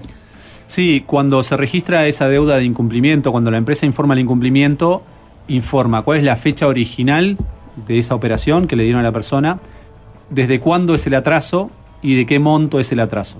Con lo cual ahí tenés los tres pilares o factores para decir, bueno, desde acá es que entré en mora y a partir de ahí que la persona pueda calcular o estimar al día de hoy, según lo que le decían en su contrato, cuál podría llegar a ser la deuda. En la base de datos no está actualizado ese dato, Ajá. no se actualiza automáticamente. Pero yo puedo ir y ver, por ejemplo, o sea, cuando alguien me llame y me diga, te quiero cobrar 120 mil pesos, decir, bueno, yo sé que mi deuda original eran 50 y el amor es tanto y no sé qué. No, en realidad te, te quiero pagar tanto y negociar. Yo ese dato lo, lo tengo, el, el- el dato de mi deuda original y de la mora. De la deuda original sí, de la mora no, No figura. No, no, no figura. Sí. A ver, figura el saldo impago. Impago a ese momento, el momento que se registró. Ajá. No el saldo actualizado. No parece. Eh, el proyecto de Frente Amplio que, que busca que quienes se encuentren en el clearing, en, en Equifax, clearing de informes, no pierdan el, el acceso a servicios básicos como la luz, el agua, el teléfono o las propias soluciones habitacionales, eh, ¿te parece de recibo? Al día de hoy, a ver, como recién decía, son los entes, en este caso los entes responsables de dar el servicio, los que deciden, evalúan y definen si con la información que ellos tienen en su poder, más la otra que reúnen en el mercado, brindan o no brindan el servicio. Y sí lo que te puedo decir es que al día de hoy no me consta que haya, en este caso, algún ente público que esté negando el acceso a esos servicios básicos. Por una, un atraso. en- Directamente te podría decir que hay alguno de esos entes que al día de hoy para servicios básicos directamente ni consulta la base de datos. Pero que te corten la luz, por ejemplo, justamente por, por- por una situación de, de- de no pago. De no pago en el ente. De no pago en el ente, sí. Ah, no, bueno, No, eso, eso, sería- sí. Pero a, a- capa- este, a, a lo que voy es, e- est- esta, esta solución, este proyecto del Frente Amplio, ¿ayudaría en algo para que las personas que no pueden pagar este, efe- efectivamente sean salvaguardadas? ¿O no tiene que ver el clearing en esto? Es que ahí no tiene nada que ver el clearing desde el momento en que, en el ejemplo que decías, acceder a un servicio de luz y servicio básico, eh, las empresas, y de vuelta, hasta donde yo sé, porque son las empresas las que deciden, al día de hoy no impiden acceder a ese servicio por tener o no ciertos antecedentes en el clearing. Claro, pero en el proyecto, que menciona, el proyecto que menciona el sapo, existiría la posibilidad, por ejemplo, de que vos le digas a UT, Antel, OCE, ustedes no aporten más información al clearing porque las otras empresas podrían ver que, que alguien es un deudor que no paga. ¿Se, se entiende por dónde va? Sí, sí, se entiende. Eh, ¿Eso cómo, cómo les cambiaría a ustedes? ¿Tenés una opinión formada ahí? Sí, a ver, eh, yo creo que el mercado, cuando tiene el mayor nivel de información posible, o sea, hay una eh, vinculación muy directa entre lo que es el nivel de información del mercado y el nivel del crédito, el nivel de la calidad y el volumen del crédito. Y está demostrado que a más y mejor información, más y mejor crédito. Entonces, yo creo que si hay realidades que están mostrando una dificultad, hay que mostrarlo de la misma forma de las realidades que muestran una solvencia patrimonial realmente muy buena. Porque ¿Cuál sería el siguiente paso a si no sabemos si la persona está eh, atravesando dificultades financieras o patrimoniales? Esa persona la vamos a seguir involuntariamente endeudando y sobreendeudando, con lo, por justamente que los agentes no van a ver si la persona está al día, y los propios agentes ya van a operar con cierta inseguridad porque dicen, no sé si esta persona está al día en todos sus servicios. ¿eh? Entonces, vamos a estar empezando a, eh, no sé si la palabra es ocultar o prescindir de cierto nivel de información que es relevante. Y cuando digo información, es la de cumplimiento y la de incumplimiento también. Entonces, yo creo que como desarrollo, eh, quizás no sea lo más empático posible, pero como desarrollo del mercado y por sobre todo para que sea saludable y sostenible, es mejor el mayor nivel de información posible. Pero bueno, me- no me quedó claro. Entonces, vos decís que los entes eh, que brindan servicios básicos no consultan al clearing a la hora de brindarle un servicio básico al ciudadano. O sea, eso no te consta a vos. Te decía, por ejemplo, el servicio de luz. No me consta que el servicio de luz consulten a la base de datos Mm. para ver si le otorgan o no le otorgan el servicio. Y el agua lo mismo. Agua hasta donde sé lo mismo. eh, Y- y hasta dónde podemos Telefonía lo mismo, pero telefonía también diferenciando, de vuelta, lo que es un servicio básico a, no sé, en la otra punta un celular de alta gama. Y pero a su vez son usuarios del, de clearing, esas empresas, Sí. están adheridos al clearing. Sí. ¿Y para qué usan la información entonces? Y justamente, por ejemplo, si yo soy un ciudadano y quiero, a ver, tengo una línea celular y quiero cambiar el equipo, porque también estos entes comercializan los equipos. Y es necesario saber si el equipo que voy a comprar y a financiar, porque también financia el equipo, tengo capacidad o no para hacerlo. Entonces, es muy distinto a ver si le doy, por ejemplo, el servicio de línea fija o el mismo servicio de celular. O para decidir si la persona está en condiciones de tener un celular prepago o un celular pospago, que es una suerte de financiación. Ahí se entiende, pero en caso de la UTE, por ejemplo, ¿para qué sería socia de- o sería adherente de, de, de? No, bueno, por eso te digo que al día de hoy no me consta que la UTE esté eh, consultando, pero quizás mañana me imagino una persona que quiere acceder al servicio de potencia básica a una familia, a una persona que quiera tener una mega potencia en la casa, con todo el confort, y quizás, eh, a ver, no, no tomo una posición al respecto, pero quizás cuando interpreta la información ve que esa persona eh, está para acceder, sí, al servicio y tal cual, en condiciones básicas. ¿Qué, ¿Cómo has observado la, discusión y las distintas ideas que hay sobre la mesa en relación al tema del endeudamiento? ¿Cómo observan esa discusión ustedes que, claro, son un actor que, está ahí en, en la discusión y en el medio de la discusión, pero en realidad son una base de datos, no, no, no toman deuda, no, no van a cobrarla, digamos, simplemente son un, un lugar de consulta para los que terminan este, prestando el dinero o ofreciendo algún servicio. Pero ¿cómo observan esa discusión? Veo con buenos ojos la intención, eh, como en este caso parlamentarios, de encontrar una solución, porque evidentemente hay un problema y, y como todo problema hay que, hay que terminar este, identificándolo, entendiéndolo y regular para que eso funcione de la mejor forma posible.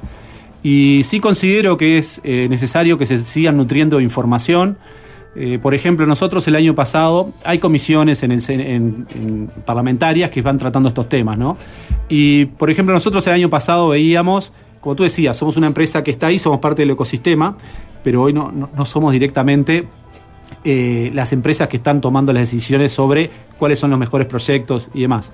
Pero sí se estaba hablando mucho del nivel de endeudamiento, de si eh, los uruguayos estaban sobreendeudados, el nivel de atraso, la cantidad de personas, cómo funciona un buró de crédito. Entonces, el año pasado eh, directamente fuimos a una de las comisiones, prácticamente levantamos la mano porque decir, creemos que en este momento es necesario que se entienda mucho más el rol, que se entienda mucho más estas cifras que estábamos diciendo y, bueno, lo fuimos a compartir. Entonces, yo creo que hay muchísima más información para seguir, eh, no solo de nosotros como empresa, sino de los impactos que puede tener cualquiera de esos proyectos, eh, que de vuelta, en términos generales los vemos con buenos ojos, en términos operativos y técnicos, creo que todavía hay bastante para avanzar. ¿Dónde, ¿Dónde estarían los puntos que a nivel técnico les da la sensación de que se debería ir por otro lado o avanzar o modificar? Bueno, la verdad que son, son varios aspectos. Eh, acá, desde el rol que me toca, el rol que me concierne de ser un buró de crédito, yo creo por un lado lo que es la educación y la apertura de los sistemas financieros, de los sistemas de información, perdón, eh, son temas claves que se tienen que seguir tocando. O sea, eh, yo creo que si no abordamos esa problemática directamente, en algunos años quizás tenemos el riesgo de volver a estar en la misma situación. Entonces, cuáles son, de qué forma vamos a seguir acompañando a toda la ciudadanía para que haya una buena concientización de lo que es la salud crediticia, del endeudamiento, entonces políticas públicas y también los privados que nos tenemos que empoderar de eso y realmente no los estoy escuchando este, con, con el nivel al menos que yo considero que debería tener. Lo mismo a nivel de la información. Eh, aperturas de información pública y aperturas también de información privada que nos lleve a entender mucho más la situación de la persona. Como decía, hay una gran relación, correlación directa entre el nivel de información y el nivel de las situaciones de crédito de las personas. Entonces, yo, por ejemplo, ahí veo dos caminos desde el rol que me toca súper claros que realmente se tienen que abordar y no los estoy escuchando. Eh, que, mm, digamos, entiendo que por el modelo de negocios del clearing, el, el kit de la cuestión está en que la mayor cantidad de actores en el mercado compartan información con, con ustedes y sean clientes de ustedes, porque así se van retroalimentando. Ellos pueden consultarlos a ustedes y ustedes están recibiendo información de ellos. ¿Tienen algún competidor? ¿Qué pasa, por ejemplo, con la central de riesgo del Banco Central? Sí, hay competidores privados y después hay otras bases de datos que son también relevantes, como es la central de riesgo del Banco Central.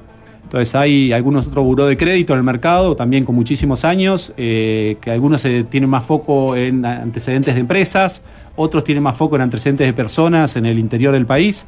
Y después también está lo que es la central de riesgo, que es una información eh, súper valiosa en cuanto a eh, antecedentes crediticios de las personas y de las empresas. En ese sentido, ¿cuál es la diferencia, digamos, entre la información que puede brindar la central de riesgo y la que brindan ustedes?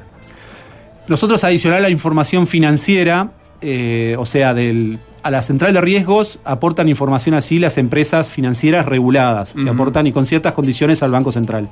Nosotros tenemos ese nivel de información, también con un mayor nivel de apertura, y a la vez, como decía, tenemos 4.000 empresas, eh, con lo cual todo lo que llamamos el crédito multiindustria, que es en definitiva el gran 360 de las personas, en todo lo que una persona puede estar contratando servicios y créditos, tenemos ese nivel de información.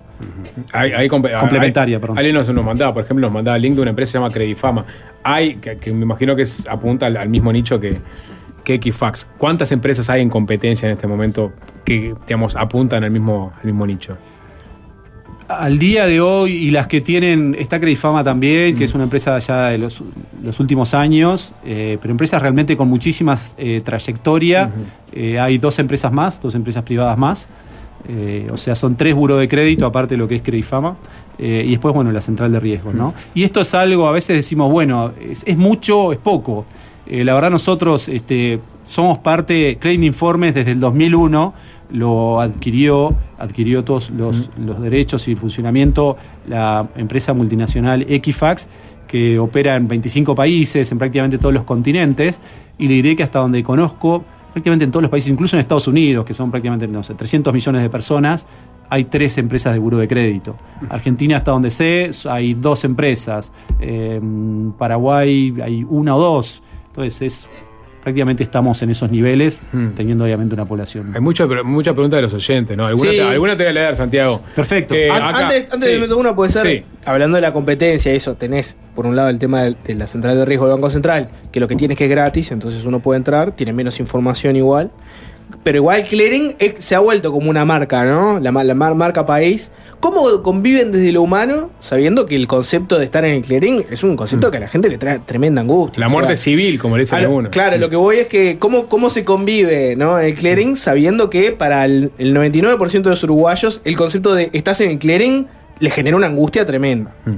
Sí, la verdad que es, no te voy a negar, es un punto que es difícil, porque tenemos un rol en el mercado que muchas veces la persona no se entera, pero es también el que sirvió y articuló para que una empresa le permita acceder en buenas condiciones al producto o al servicio que quería. Y soy plenamente consciente que también a veces esa misma información es lo que lo puede distanciar un poco más de acceder en las mejores condiciones que, que quería, eh, que quería esa persona. Pero bueno, es la realidad que nos toca como rol en el mercado y tener que mostrar todas las historias. Eh, y así eh, hay otro tema para, para entender un poco más de qué forma llevamos y sobrellevamos en el día a día esto de trabajo en el clearing. Eh, la máxima y realmente el lema que tenemos cada uno al momento de que entramos a la empresa cada día es contribuir a que las personas alcancen su máximo potencial financiero. Ese es realmente nuestro lema. Y no es realmente algo que digas, bueno, es un título, está en nuestra página web. No, realmente es eso y es intentar reunir las más y mejores fuentes de información dentro del marco que estaba previsto y disponibilizarlas a las, a las empresas para que tomen las mejores decisiones. Y acompañar eso de todo un proceso de concientización. Entonces, es una gran responsabilidad que tenemos en el mercado y que no solo de vuelta nos preocupa, sino nos lleva a ocuparnos. Entonces, es mostrar toda esa información, pero acompañarla con campañas que realmente lleguen a los ciudadanos para generar esa conciencia, decir, esta es una información súper valiosa, es una información tuya, la tenés que cuidar. Claro. Entonces, Per- perdón, la contracara es que si no existiera este tipo de información o, o a menor información, quienes están prestando el dinero tendrían un mayor riesgo y si es mayor riesgo tendrían mayor interés, con lo cual estarías, eh, la persona que se va a endeudar se estaría endeudando más por lo mismo, ¿no? por eso digo que hay una relación muy directa entre mayor información y mejores condiciones de crédito. Igual pones en un focus group clearing y claramente no salen los conceptos más positivos, Santiago, me imagino. Es así, pero quizás ahí digo la parte muy positiva es que eh, con estas campañas que venimos haciendo desde hace años, eh, ahora hay mucho más conciencia de que prácticamente estamos todos en el clearing. Eh, hay mucho más conciencia de entender lo que es un historial crediticio y que es mío, es propio. Me tengo que empoderar, lo tengo que cuidar, tengo responsabilidad en eso. Y bueno, es parte del camino que tenemos que recorrer nosotros como empresa, nosotros como ecosistema, nosotros como sociedad. Ujú. Eh, te leo algunos. Pagué los 490 y bajé el informe web de Equifax. Me sale que soy C1 y no hay registro de nada. ¿Eso quiere decir que no estoy en el clearing o que figuro bien? Si no le salió registro de nada, realmente es una persona o que, que no tiene antecedentes. ¿C1 es, eh, o sea, es una categoría o no tiene nada No, que ver? no, no me suena. No tiene nada que ver. Pregunta. Eh, sí. eh, si reviento todas las tarjetas antes de irme a Estados- de Estados Unidos a Uruguay, ¿el clearing lo vas a ver? O sea, hay una, com- hay una compa- comparten información, por ejemplo, con otros países. Si viene una persona que viene de reventar todas las tarjetas de Estados Unidos y se viene a vivir al Uruguay, ¿acá lo, lo vamos a saber o no lo sabemos? No, acá al día de hoy no lo sabemos eso. O sea Se que tu recomendación, tu recomendación es que, que quiere venir a vivir a Uruguay, que reviente las tarjetas en otro lado. ¿no? No, no, no. Mi recomendación es que de vuelta. eh, cuide su historial crediticio y no justamente por no saber se tiene que aprovechar de eso. O ¿Y ustedes comparten información de acá con otros países, por ejemplo? Si viene alguien de un cliente de otro país y te dice, me gustaría saber este, datos de pot- potenciales clientes uruguayos, ¿ustedes ahí qué, cómo, cómo lo manejan? Hay cierto nivel y, estamos, y es muy específico de cierto nivel de servicios. Por ejemplo, si hay empresas del exterior que nos consultan, nos consultan validaciones eh, de identidad. ¿Sí? Validar si la persona tiene los antecedentes que dijo tener. Este, ese es el tipo de servicios este, que más se acostumbran. No es algo muy frecuente, no es algo muy difundido, pero hay cierta operativa también con eso. Es más para un individuo particular y no tanto para toda Sí. la base de datos. Sí. Eh, una más. Hay empresas que no te sacan los 10 años. Hace 17 años estoy en el clearing, dice este oyente. ¿Es así? Hay, hay dos puntos ahí. Uno es que la información, lo máximo que se puede estar en la base de datos es 10 años. Así que por el lado mío, directamente, la responsabilidad como base de datos, más de 10 años no puede estar. Y después lo otro es, esa persona, y también está previsto en la ley, tiene, tiene un derecho que tenemos cada uno de los ciudadanos, es de en caso de estar, no estar de acuerdo con un antecedente, poder tener lo que se llama un derecho de supresión. Y esto es algo muy simple, es gratuito, es directamente llamar, eh, contactarse con Equifax Clearing de Informes, decir cuál es esa operación, y así nosotros tenemos abogados especialistas que se van a dar vuelta con esa empresa que lo está informando y le van a pedir las pruebas que confirmen que esa persona tiene antecedente. De vuelta, si tiene más de 10 años, seguro que la base de clearing no tiene que estar. Supongamos que está menos de 10 años y esa persona no está de acuerdo, se le pide a esas empresas los antecedentes, las pruebas, lo analiza el abogado y si esos antecedentes, por ejemplo, que no le figura a esa empresa un, un recibo de pago o algo, eh, esos antecedentes se mantienen. Ahora, si la persona, por ejemplo, mostró un recibo de que canceló esa deuda, eh, es algo irrefutable y se retira esa operación de la base de datos. Nosotros tenemos la potestad de, ante cualquier dilema que haya entre el ciudadano y la empresa, cuando las pruebas no son contundentes, de ejercer ese derecho de supresión de la perso- persona y sacar esa, retirar ese, ese antecedente de la base. No es que se negocie con nosotros, nosotros vemos las pruebas y una persona experta es el que realmente va a ver ante las pruebas de la persona y la prueba de la empresa si ese antecedente es lógico que esté o no esté. Y realmente es algo bueno porque eh, las personas no saben mucho en esto de, la concientización y, difundir. la mayoría de las personas no saben que tenemos ese derecho. En todo el 2022, por ejemplo, hubo lo que se llama derecho de supresión, 500 trámites recibimos. Hacemos un par más. Eh, ¿Qué información tienen sobre familiares y las deudas que pueden tener? Un- Uno se imagina que alguien que evalúa si le va a dar crédito a una persona, también le interesa saber, bueno, esta persona, por ejemplo, su pareja es una persona que está abogada en deudas o no, este, son buenos pagadores o no. Eh, ¿Se puede acceder a información de familiares o cónyuges? Exclusivamente el cónyuge es la que se puede acceder. So- no podés saber qué deuda tienen los familiares de la persona, sí del cónyuge. No. Otra, dice, vivo en Estados Unidos. Acá se maneja el sistema con puntos para el crédito. Cuando tenés 800 para arriba se considera que sos este, para un buen crédito, 500 para abajo estás en el horno, se rige por tu número de seguridad social. Acá con los servicios públicos no se cuenta como mal crédito, por ejemplo si tenés deudas con hospitales. ¿Cómo ven esa posibilidad de un sistema de puntos donde vos discriminás un poco y decís, bueno, tales cosas te aportan para un mal crédito, tales otras no? Es una modalidad que en Uruguay todavía no está tan difundida. Si bien ciertos clientes para cierto proceso utilizan, más que puntos, es, son modelos, modelos de predictibilidad. ¿sí?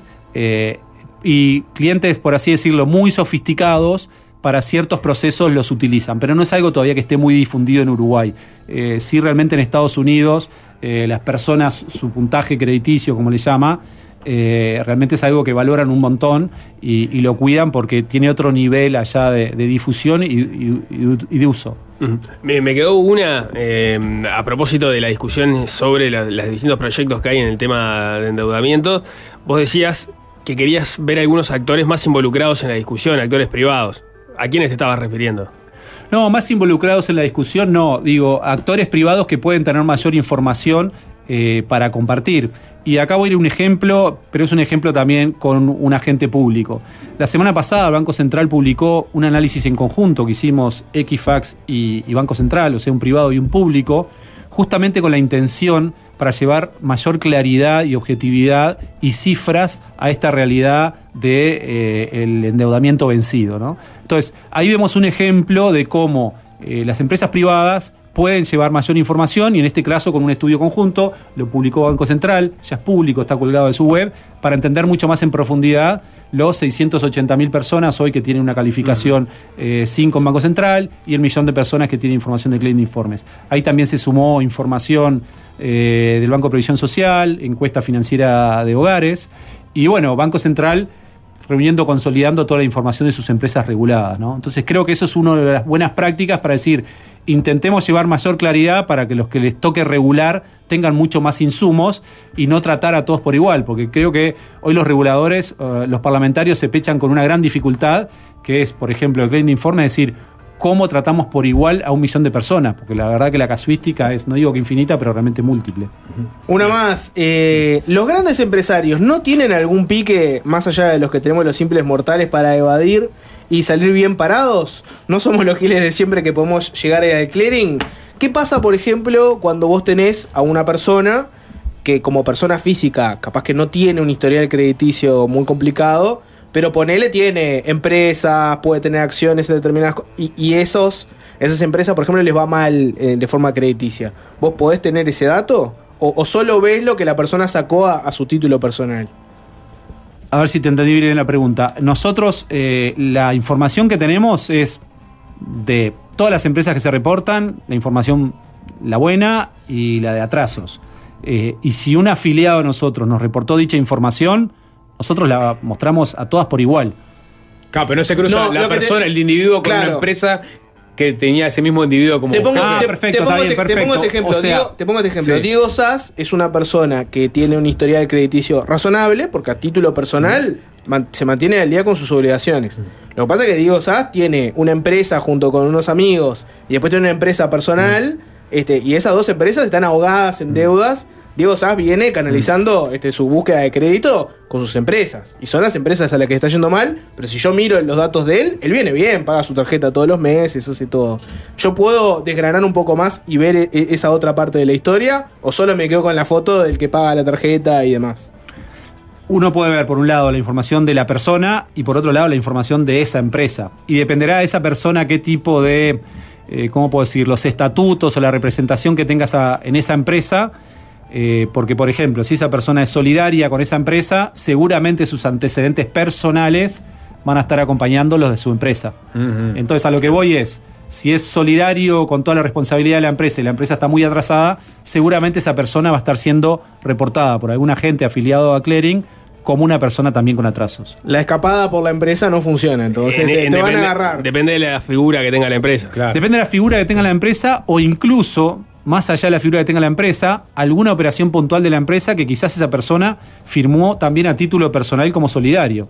Porque quizás no tiene representación, no me quiero meter en temas muy técnicos, pero no tiene representación eh, directa por la empresa o solidaria por la empresa, pero una eh, operación puntual la firmó, firmó a carácter personal y a carácter solidario. Entonces, de alguna forma, esa situación de la empresa arrastra la situación de, de la persona.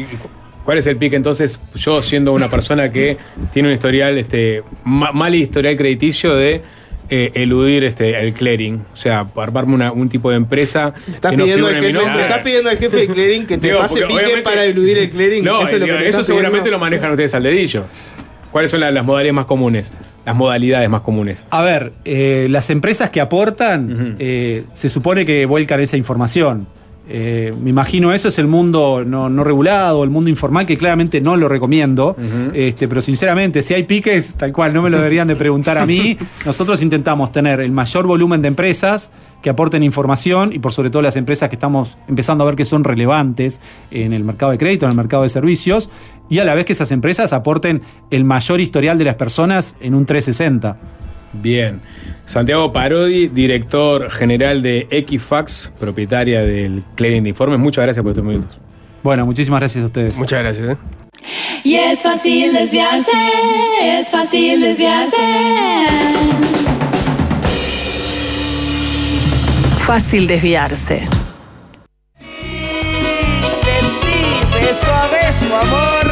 Che, ¿cómo está la, la mona todo esto? Me, me enteré que estaba internado. Mejor, mejor. ¿Gastón? ¿En serio? ¿Está mejor? Mejor, Sí. mejor a mejorar. Mejor, mejor a mejorar. ¿Alguno de ustedes fue a ver a la mona en Córdoba? No, nadie acá. No, sapo, Sé no. que es una experiencia que mucha gente, muchos uruguayos dicen, oh, fin de semana Córdoba.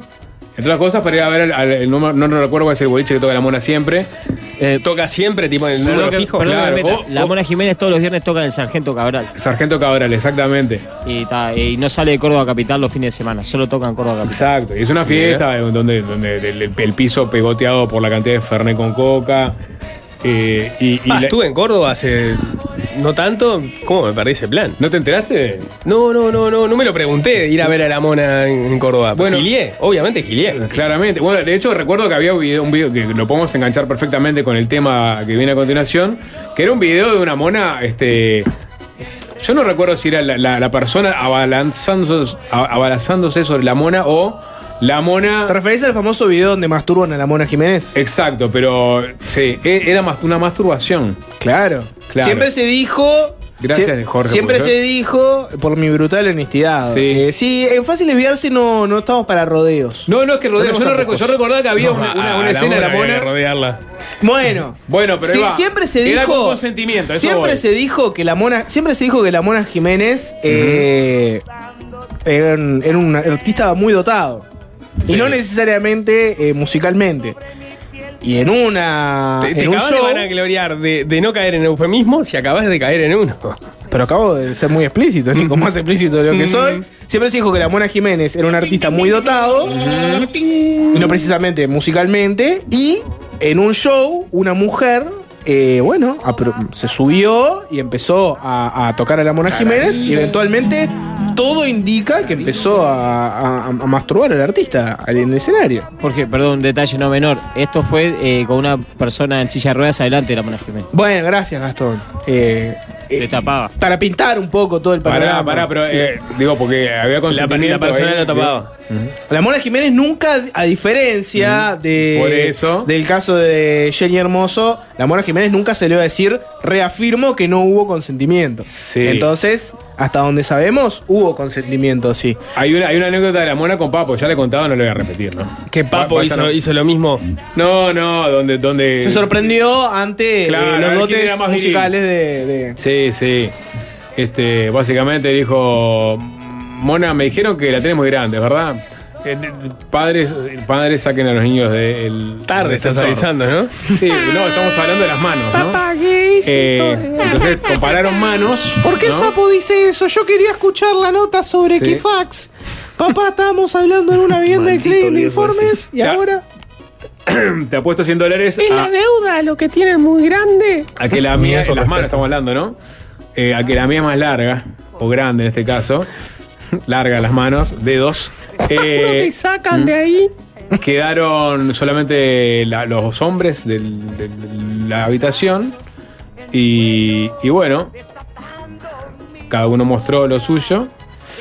y, y la mona le dijo, ay negrito, por ser vos esta vez no te voy a cobrar. Y Papo quedó estupefacto ante lo que Y bueno, siempre se la se- digo que contaba el rumor, Papo, ¿no? El rumor, el rumor. Le contaba bueno. Papo, ¿no? En, en- digo, en un, en un PH, en una mesa de Mirta, ¿no? No creo que haya, que haya sido en la Era- mesa de Mirta No esa llegó, anécdota. El programa de Nico, gracias. Eh, seguramente adosada la de Jadero, tiró eso también. Pa. Em, Rubiales. ¿En qué, ¿En qué anda Perdón, Rubiales? la verdad, perdón, perdón, porque Hay una es la- manifestación. Es la hora en que lo- lo- lo- los padres van y vienen con los niños, a veces en el ómnimos. Me, me retracto de, de- no sé, 097, estoy muy púdico últimamente, estoy muy púdico. 097-441-443. ¿Qué quieren de fácil desviarse? ¿Más puritanismo o más sexualidad desbocada?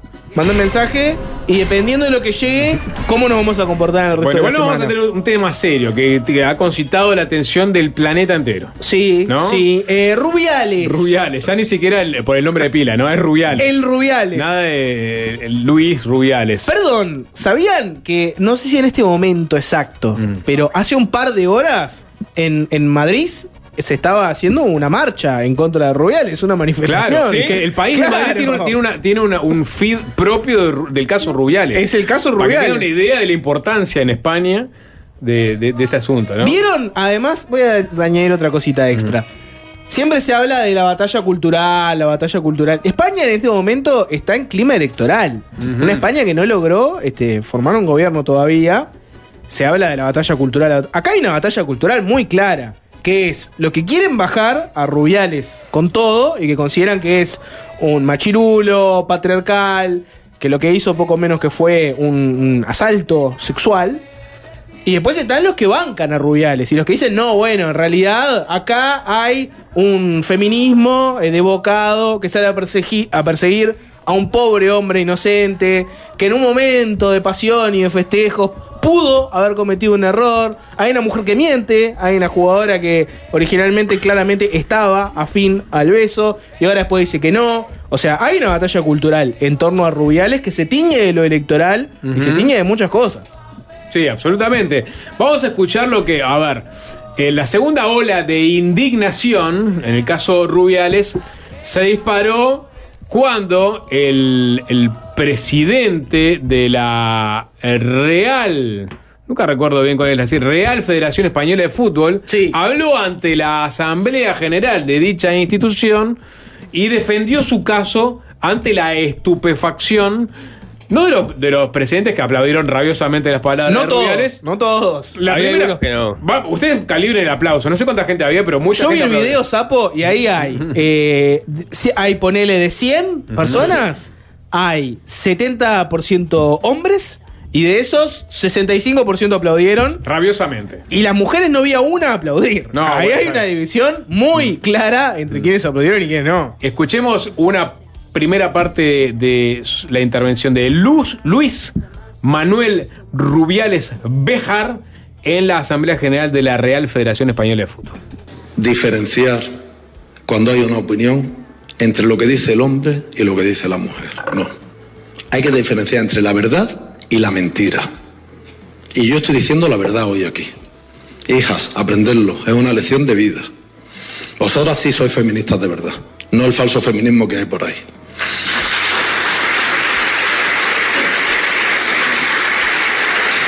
El falso feminismo no busca la justicia, no busca la verdad, no le importan las personas. Lo repito, están preparando una ejecución para ponerse una medalla y decir que están avanzando. Pero si es que así no estamos avanzando, es todo lo contrario. Todo lo contrario. Han tardado cuatro o cinco días en felicitarnos por el Mundial. Eso sí, intentar matar a un hombre por esta situación desde el primer momento. No les importan las personas. Muerta el macho. Así lo dijo Rubiales. Lo quieren ejecutar. Dicho esto de forma metafórica. Da, Por- si hay alguien en este momento que está en posición de dar lecciones de feminismo y explicar a las mujeres quiénes son feministas bien y quiénes son feministas mal, es Rubiales, ¿no? Hijas, dijo, dice hijas, y, y no sé si están las hijas. No dijo, Rubiales, no dijo, imagino. yo, no dijo yo tengo hijas, yo tengo madre, yo tengo hermanas, pero estaba ahí. Yo ahí tengo se- una amiga mujer. Yo tengo una amiga mujer, estaba latiendo prácticamente. No, No, lo, lo que claramente pasó acá es que eh, pasamos de aquel Rubiales, digamos, envalentonado eh, con la cadena de cope antes de subirse al avión rumbo a España, y dice, "Ah, no pasa nada, bebé. Y, y incluso cebado por el propio periodista. Tontos del culo. Tontos del Tontos culo, que, que saben criticar, esto era una cosa consentida. A un Rubiales en Doha, en la escala rumbo a Madrid, pidiendo disculpas porque se vio que venía, se venía el malón y no logrando ni siquiera el apoyo de, de la propia afectada. A un Rubiales que ya pasó al otro lado del mostrador y ya es uno de- más de, este, esa, ese, no sé si grande o pequeño grupo de eh, humanos que no van a volver al lado del feminismo nunca más en la vida, o por lo menos de cierto tipo de feminismo. Hoy quedó crucificado para este, una parte de, de- de la población del mundo. Siguió después Rubiales, ¿no? Porque no- no- sé, sé que el aplauso lo envalentonó. Igual le tenía algo escrito, tenía pensado su discurso y, y- y salió a defender también a... Le pegó el lenguaje inclusivo, digamos. fue por todo. ¿Por qué cobró el lenguaje Bueno, inclusivo? fue por todo. A la ley de género. A la ley de género. Rubiales ya Ah, está lleno de denuncias falsas. quedó de este lado del mostrador fuerte, escúchenlo. La señora Montero, la señora Belarra, el señor Echenique se han referido a, este, a esta acción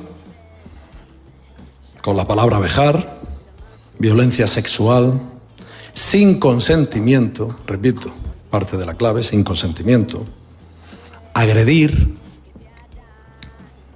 Por Dios, ¿qué pensarán las mujeres de verdad que han sido agredidas sexualmente? ¿Qué pensará una mujer que de verdad se le ha obligado y se le ha agredido sexualmente? A estas personas que han dicho esto de mí, que me han acusado, que están tratando de asesinarme públicamente, me voy a defender. Me voy a defender como cualquier español donde se tiene que defender, en los juzgados. Voy a ejercer acciones contra estas personas.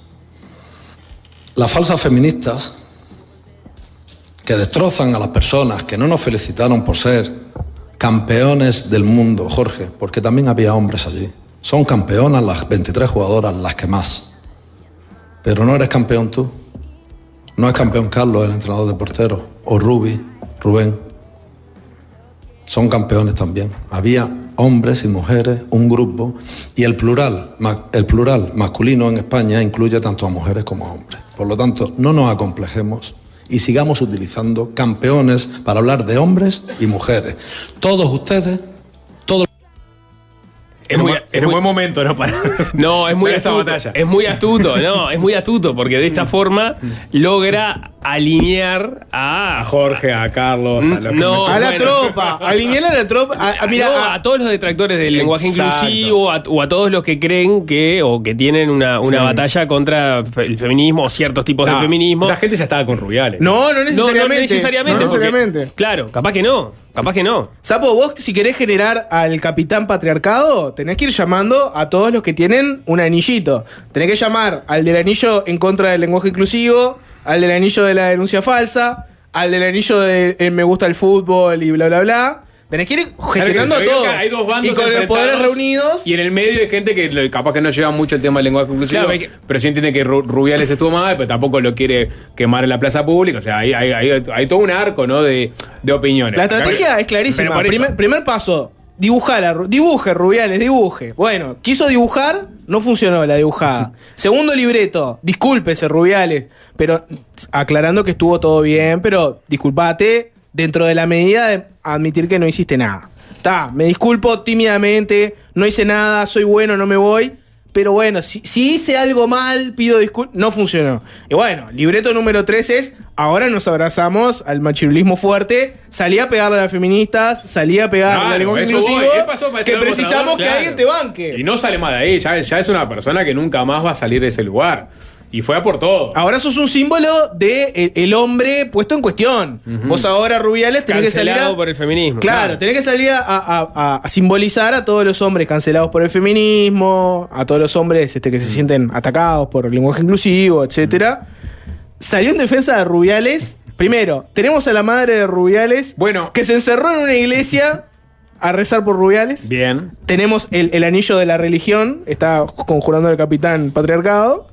Y tenemos a las primas que hablaron. Consiguieron a, la mujer con el anillo de yo también estoy en contra del feminismo. Apareció también. Escuchen qué decían las primas de Rubiales que le dieron una nota y eh, hablaron este, en televisión.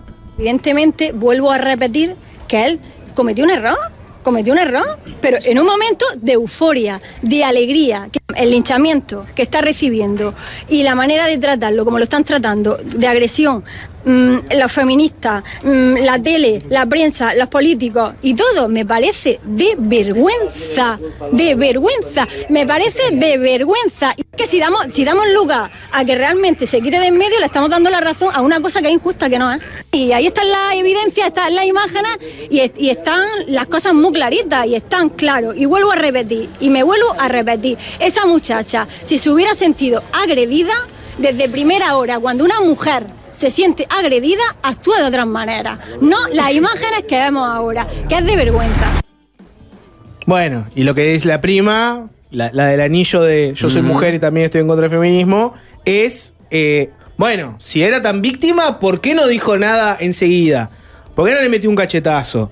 ¿Por qué no salió enseguida a condenarlo públicamente? ¿Por qué no hizo esto? ¿Por qué no hizo lo otro? Etcétera. El argumento, ya lo conocemos, es bueno, está. Si, si realmente hubiera habido algo mal, ella hubiera reaccionado de otra forma. Acá está, está la, la disputa, eh, ¿fue consentido o no fue consentido ahora, no? Rubiales. Dice que fue consentido y que ella miente. y de que ella real- miente. Claro. Y bueno, y ahí tenés, la verdad que mu- muy, mucha pereza para ponernos a analizar los videos de Rubiales. Bueno, de- pues ahora se conoció la Eh, secuencia eh, entera, ¿no? Ella, ella lo, aga- lo agarra por la cintura, no lo agarra. Es ella la que lo levanta. Es él el que en realidad se levanta. Lo cierto es que se dio el beso y ella después salió y dijo que, que no fue consentido y que no le, no le cayó bien. Pero también dijo que no quería hablar más del tema. Hay un problema de fondo y es que, pues dice Rubiales, no, bueno, las feministas no nos felicitaron porque somos campeones del mundo y me vienen a quemar en la plaza pública. Nadie habló nada del campeonato del mundo porque lo único que hablamos es de Rubiales y el beso. A nadie le interesó lo del campeonato del mundo, ni de, la, ni, ni de las jugadoras, ni de sus logros, ni nada. Y hay, un tema de que les debe haber pesado fuerte eso también. Sabiendo que no solo te tenés que comer toda esta comida de rubiales y el discurso, sino, ta, acabas de ganar una copa y no podés ni disfrutarla, no podés ni salir a hablar de que sos, dar notas, contando lo, bien que jugaste o no, cómo te fue, etcétera. Ya no lo podés ni, salir a disfrutar. Le hace Rubiales, estoy viendo la secuencia entera, no la había visto. Eh, le hace, acá Nico, mira, ¿cómo se llamaba la, aquella participante que le hacía a Tinelli que se le colgaba como si fuera un canguro? Ay, El no koala. Le El hace koala. le hace el koala, le, le hace el koala. ¿Quién a sí, quién? hermoso, acá, mirá. pará. Él a ella. Tic, ¿viste? Le hace, él le hace la del koala. Él le hace el koala a ella. Y después le caja el pico, después le pone una palmada en la espalda que, que le arroja la cola, me parece, porque era esa la actitud. Estaba medio, medio difícil de. de- de- después, todo- de- toda la incineración posterior. Está difícil- está difícil de defender desde que ella La sale acción y dice. puntual es muy difícil de defender. Desde que ella sale a decir que no fue consentido, este, que no quiere hablar más del tema y Sí, no sí. quiere que lo de la copa quede eh, enmarcado en esto, es muy difícil de salir a defenderlo. Pero también el problema es que él la quiso dibujar desde el momento uno. Cuando lo que tendría que haber dicho es: Sí, me mandé una cagada, este, perdonen, no hablemos más de este tema, hablemos de que son las copas del mundo. eh, yo iniciaré acciones y no sé qué. Y ahí la hacías lo que, se- lo que se debe hacer en todos esos casos, que es dibujarla y barrer para, ¿no? Barrer para adentro. Agarrar y hacer un cursito falso de, ¿no? De que ahora sos empático y buena onda. Reunirte con feministas connotadas que te vengan a explicar y a darte charlas de por qué sos un ser nefasto. Te comías toda esa comida calladito y seguías, este, ¿no? En el mismo cargo que seguías. Pero no, saliste a dibujarla, a quemar todo y bueno, ahora te, te quieren quemar todos también.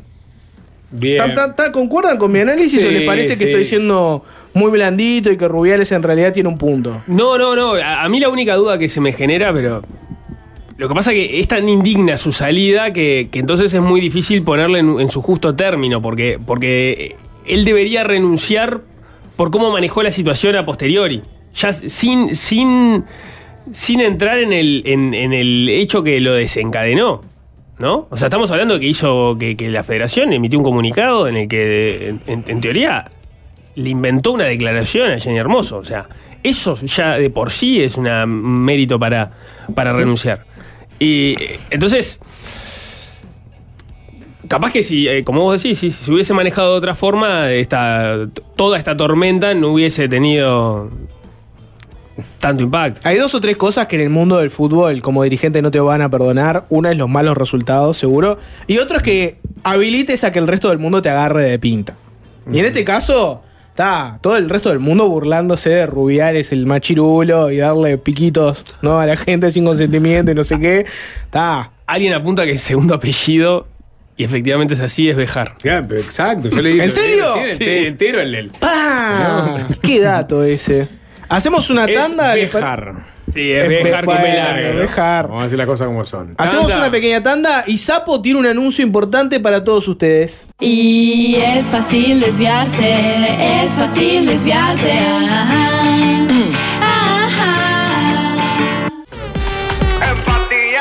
Pero guardar la credencial en la entrepierna, sapo. Y bueno, siempre aportando a la botonera, ¿no? Un arranque que, que dejó muchas perlitas. Qué ¿no? lindo, me Líder, encanta. ¿qué hace Jorge por acá? Eh, no, no me dio el tiempo de decírtelo, te crucé ahí en la radio unos segundos nomás. Solo para decirte que, obvio que a raíz de todo lo que pasó ayer, si me llamás estoy. Y bueno, de Farruco a Serrucho.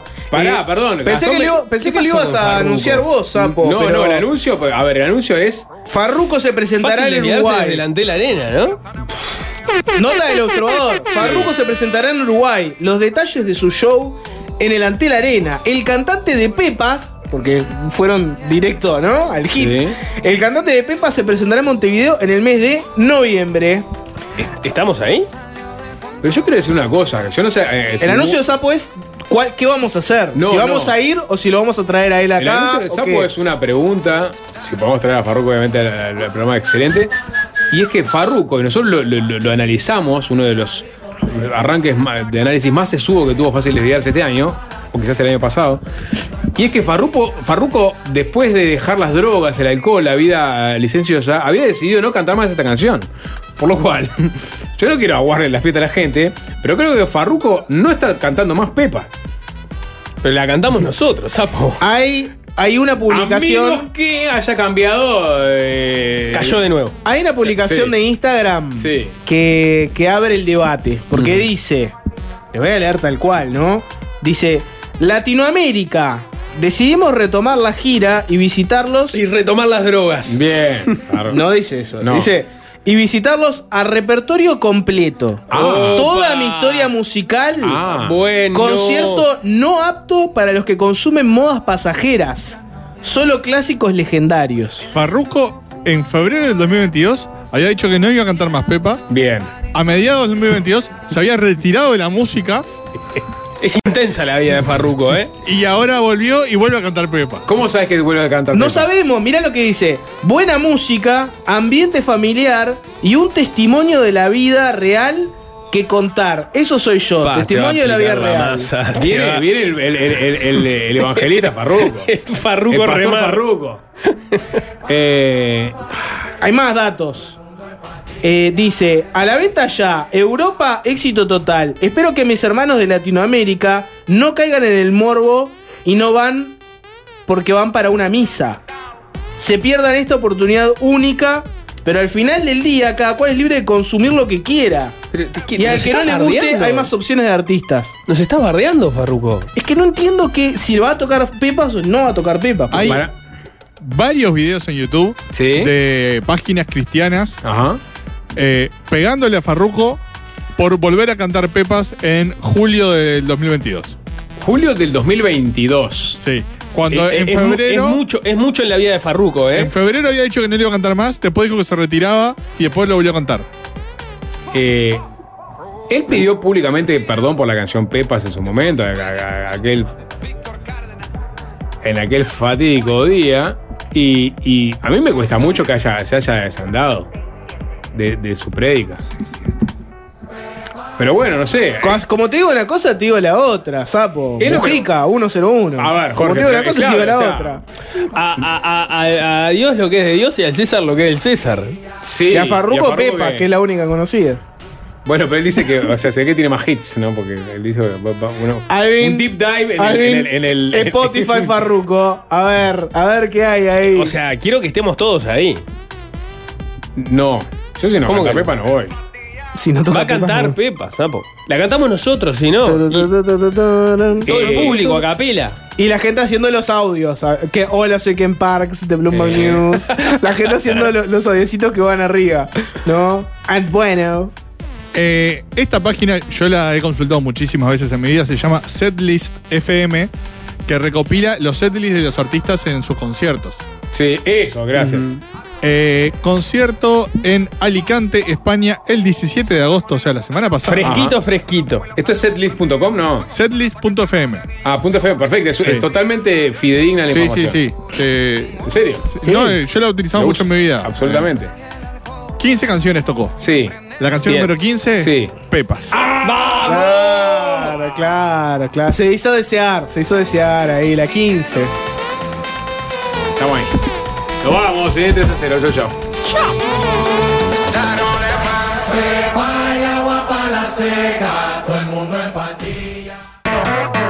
Fácil desviarse.